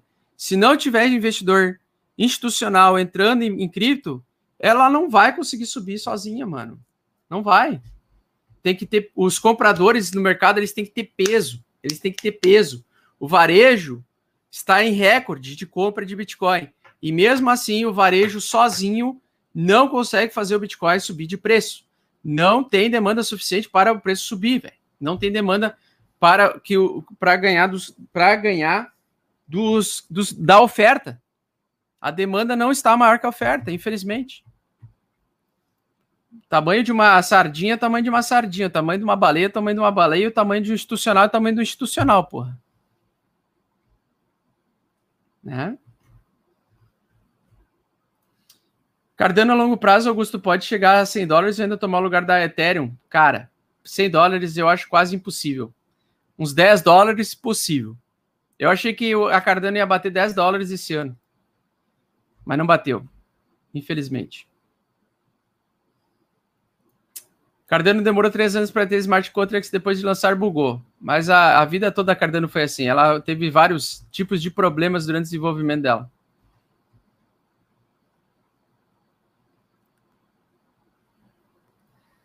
Não se preocupe, nada vai dar certo. O negócio é seguir na, na maciota e manter a calma. O mundo está desabando, não adianta ficar na torcida, é estudar. Exatamente. Agora vai ter um monte de torcedor, né? Agora vai ter torcedor de protocolo, torcedor de projeto. Vamos falar que é eu que estou dumpando o mercado. Vamos falar, ah, o Augusto tem influência suficiente para derrubar o mercado. Ah, o Augusto está tentando derrubar o mercado. É aquelas bobagens, sabe? aquelas conversas de torcedor cripto, sabe? Cara, tem muito torcedor de moeda, velho. No, no YouTube, é, na audiência, mas os caras não entendem o contexto. O contexto tá, por enquanto, desfavorável. Pode mudar tudo amanhã. Amanhã pode entrar. Chega o Jeremy Powell, chega na TV lá americana, fala: Não, agora nós vamos injetar a economia tudo de novo, alta infinita, e foda-se. Vai voltar tudo a subir, os investidores vão ficar felizão de fazer dinheiro no, nos mercados voláteis. O que está se sucedendo é uma desaceleração dos mercados tradicionais. E, e, a galera que fala, ah, mas o Bitcoin ele é reserva de valor, velho. O Bitcoin ainda precisa se provar o comportamento do mercado provando que ele é uma reserva de valor. Até hoje, o comportamento do mercado cripto é um comportamento de mercado altamente especulativo, onde 80% das pessoas especulam para ficar ricas com cripto, para fazer dinheiro com cripto né? Então, essa galera que, que veio da B13 e está produzindo conteúdo sobre cripto, eles não estão entendendo bolhufas nenhuma do que a gente está falando.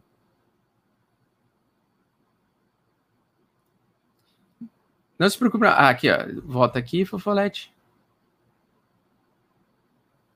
O Claudiano falou o seguinte: teu curso é excelente, ser membro é melhor ainda. Mas tu não é membro, Claudiano, só se tu tá membro em, outro, em outra conta. Sobre a alavancagem 10x e 20x, qual a situação atual do BTC? É melhor ficar de fora ou é possível especular? Cara, não alavanque nem fudendo, meu amigo. A alavancagem é a ruína do cara despreparado. A ruína do cara despreparado. Do cara que não entende, não entende de setup, não entende o risco que assume. Esquece a alavancagem, cara. Esquece a alavancagem. É, exatamente. O Augusto é dono do mercado. Exatamente. Tem gente que acredita, mano. Tem gente que posta no Facebook, na comunidade do Bitcoin, que eu dumpei várias moedas e que eu derrubei várias moedas e que eu subi várias moedas. A galera realmente acredita. A galera acredita. Ah, tem uns malucos que uns, uns, uns maluquinhos de 18, 19 anos que quebram com os seus 200 dólares. Meu Deus, eu quebrei com 200 dólares. Meu Deus, o fim da minha vida, cara. Aí o cara, o cara perde 200 dólares, que é tudo que ele tem aos 18 anos de idade. Ele fica assim, ó. Eu quebrei nesse mercado. perdi 200 dólares, perdi mil reais, cara. Tudo que eu tinha em quatro anos como universitário punheteiro jogador de Minecraft. Meu Deus! Ai, meu Deus, meu Deus! Ah, tomar no cu, bando de fedelho de merda.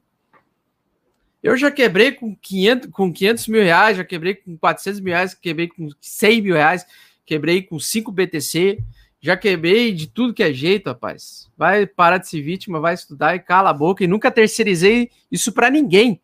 Imagina eu chegar, na época que eu, que eu acompanhava o mercado do cripto, eu chegar pro Felipeira Bitnada lá. Eu acompanhava o Felipeira do Bitnada, né? Todo dia. Lá em 2018. Aí eu, imagina eu chegar para ele falar e responsabilizar ele pela queda de 80% do Bitcoin, velho. Mas vão se fuder uns caras desse, mano. Os caras burro, cara. Não, e são teimosos, porque não estudam, eles não entendem que eles têm que estudar, mano. Eles não entendem como é que é a dinâmica do mercado. Eles acham que não. Eu comprei a altcoin, agora ela tem que só subir. Só sobe. A, altcoin, a minha altcoin tem que subir durante um ano, sem parar. Não pode ter um dia de realização de lucro. Não pode.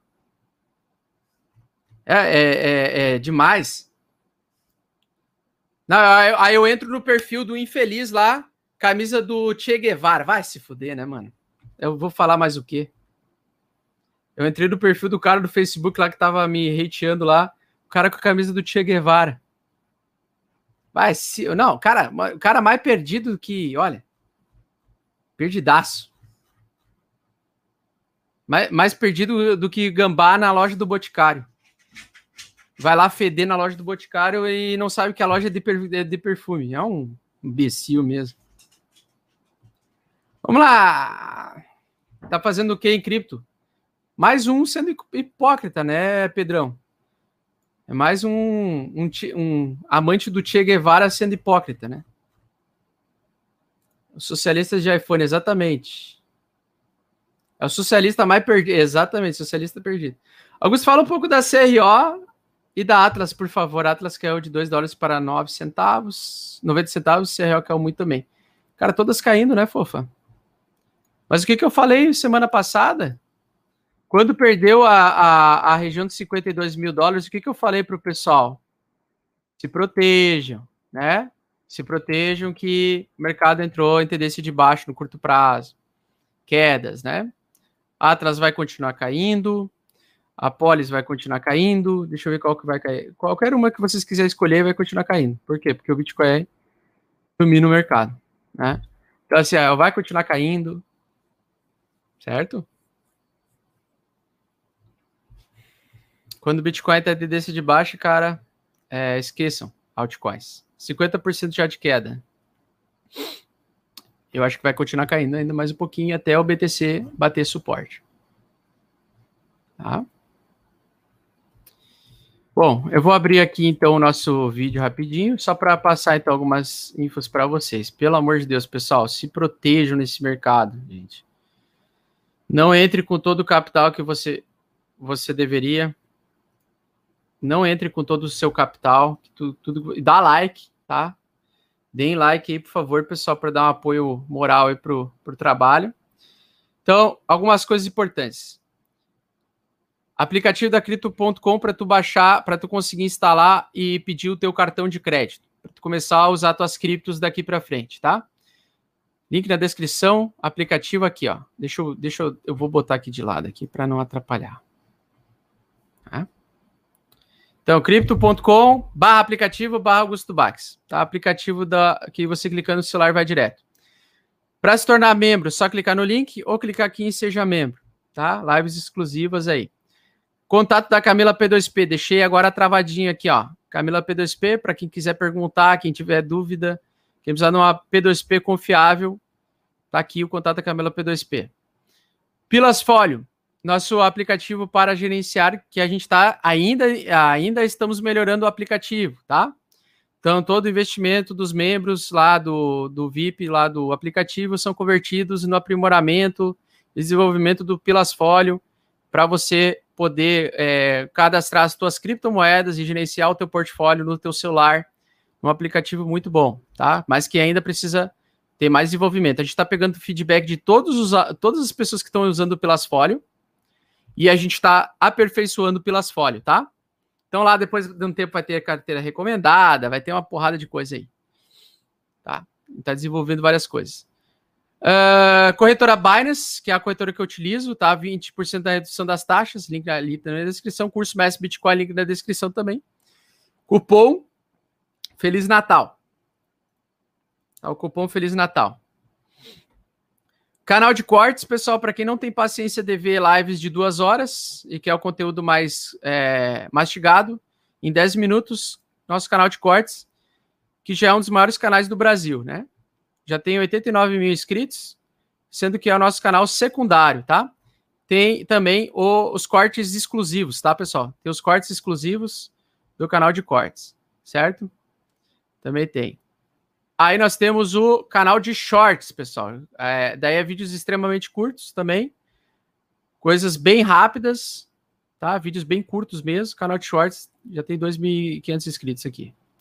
E outra corretora que eu utilizo é a OKX, tá, pessoal? Então vocês também podem estar utilizando a OKX, que eu também. Que ela tem algumas altcoins que na Binance não tem e eu acabo utilizando. Para vocês terem ideia, eu comprei a NIR Protocol na OKX. Beleza? Basicamente é isso, fofoletes, tá? Então, hoje a live foi um pouquinho mais comprida mesmo, mas é porque era muito assunto para falar hoje. É, e eu espero que vocês façam com calma. Façam com calma, pessoal, a entrada no mercado cripto, tá? Quer entrar no mercado cripto? Entra com calma. Calma. Não entra com todo o teu dinheiro, pelo amor de Deus, velho. Outra coisa, 500 dólares na tua vida não é nada. Que bom que você está quebrando com pouco dinheiro.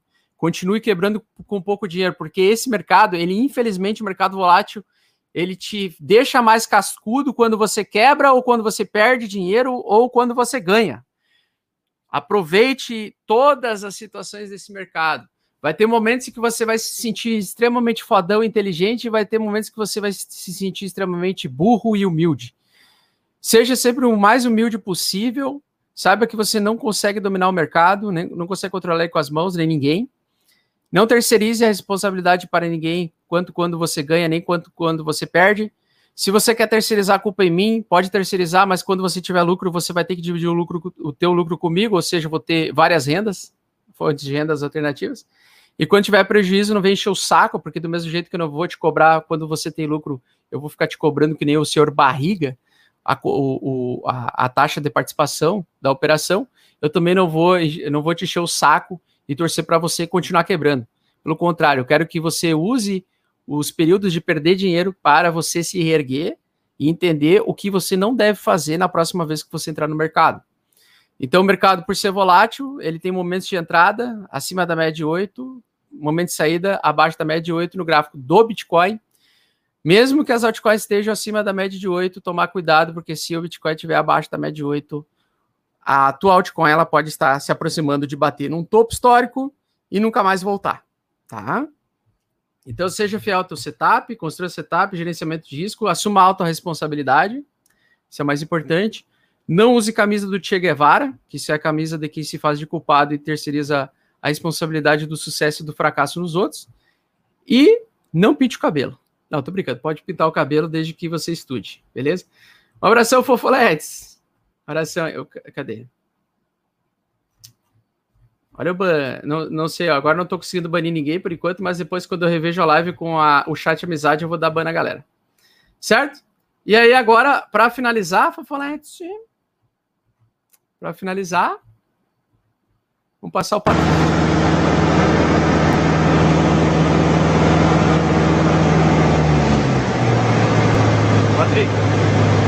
Patrick! Patrick! Ai! Caralho! Ai! Patrick! Ai!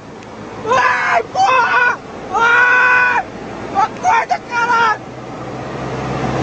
Puta que pariu, velho!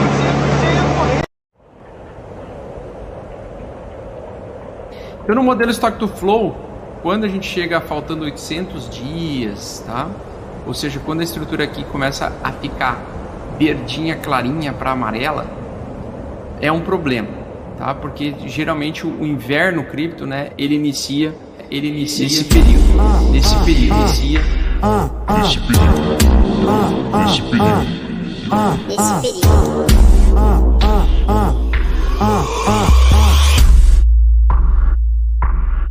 Eu estou passando mal, mamãe. Pode ser que em um momento em breve, ainda hoje, nós tenhamos um bear trapzinho. Ai, é!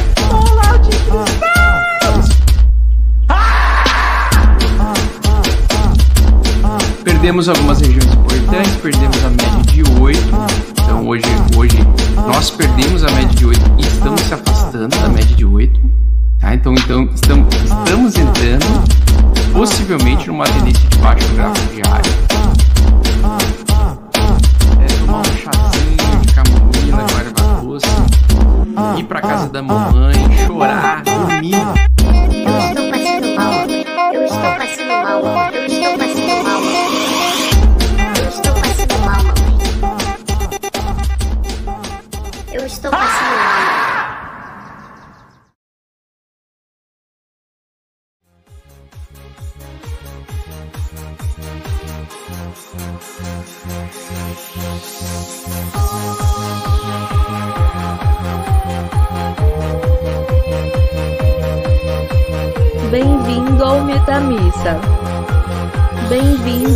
Ao Metamissa.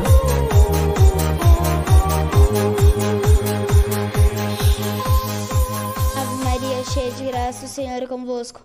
Bendita sois vós as mulheres, bendito o fruto do vosso ventre, Jesus. Santa Maria, Mãe de Deus, rogai por nós, pecadores, agora e na hora de nossa morte. Amém. Ave Maria, cheia de graça, o Senhor é convosco.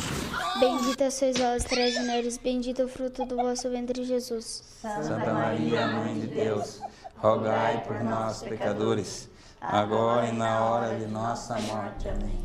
Ave Maria, cheia de graça, o Senhor é convosco. Bendita sois vós mulheres, bendito o fruto do vosso ventre, Jesus. Santa Maria, Mãe de Deus, rogai por nós, pecadores, agora e na hora de nossa morte. Amém. Ave Maria, cheia de graça, o Senhor é convosco. Bendita sois vós entre as mulheres, bendito é o fruto do vosso ventre, Jesus. Santa Maria, Mãe de Deus, rogai por nós, pecadores, agora e na hora de nossa morte. Amém. Ave Maria, cheia de graça, Senhor. Cheia. Bendita sois vós entre as mulheres, bendito é o fruto do vosso ventre, Jesus. Santa Maria.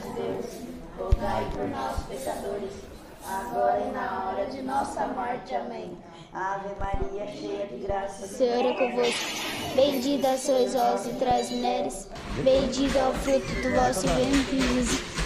Santa Maria, Mãe de Deus, rogai por nós, pecadores, agora e na hora de nossa morte. Thank you.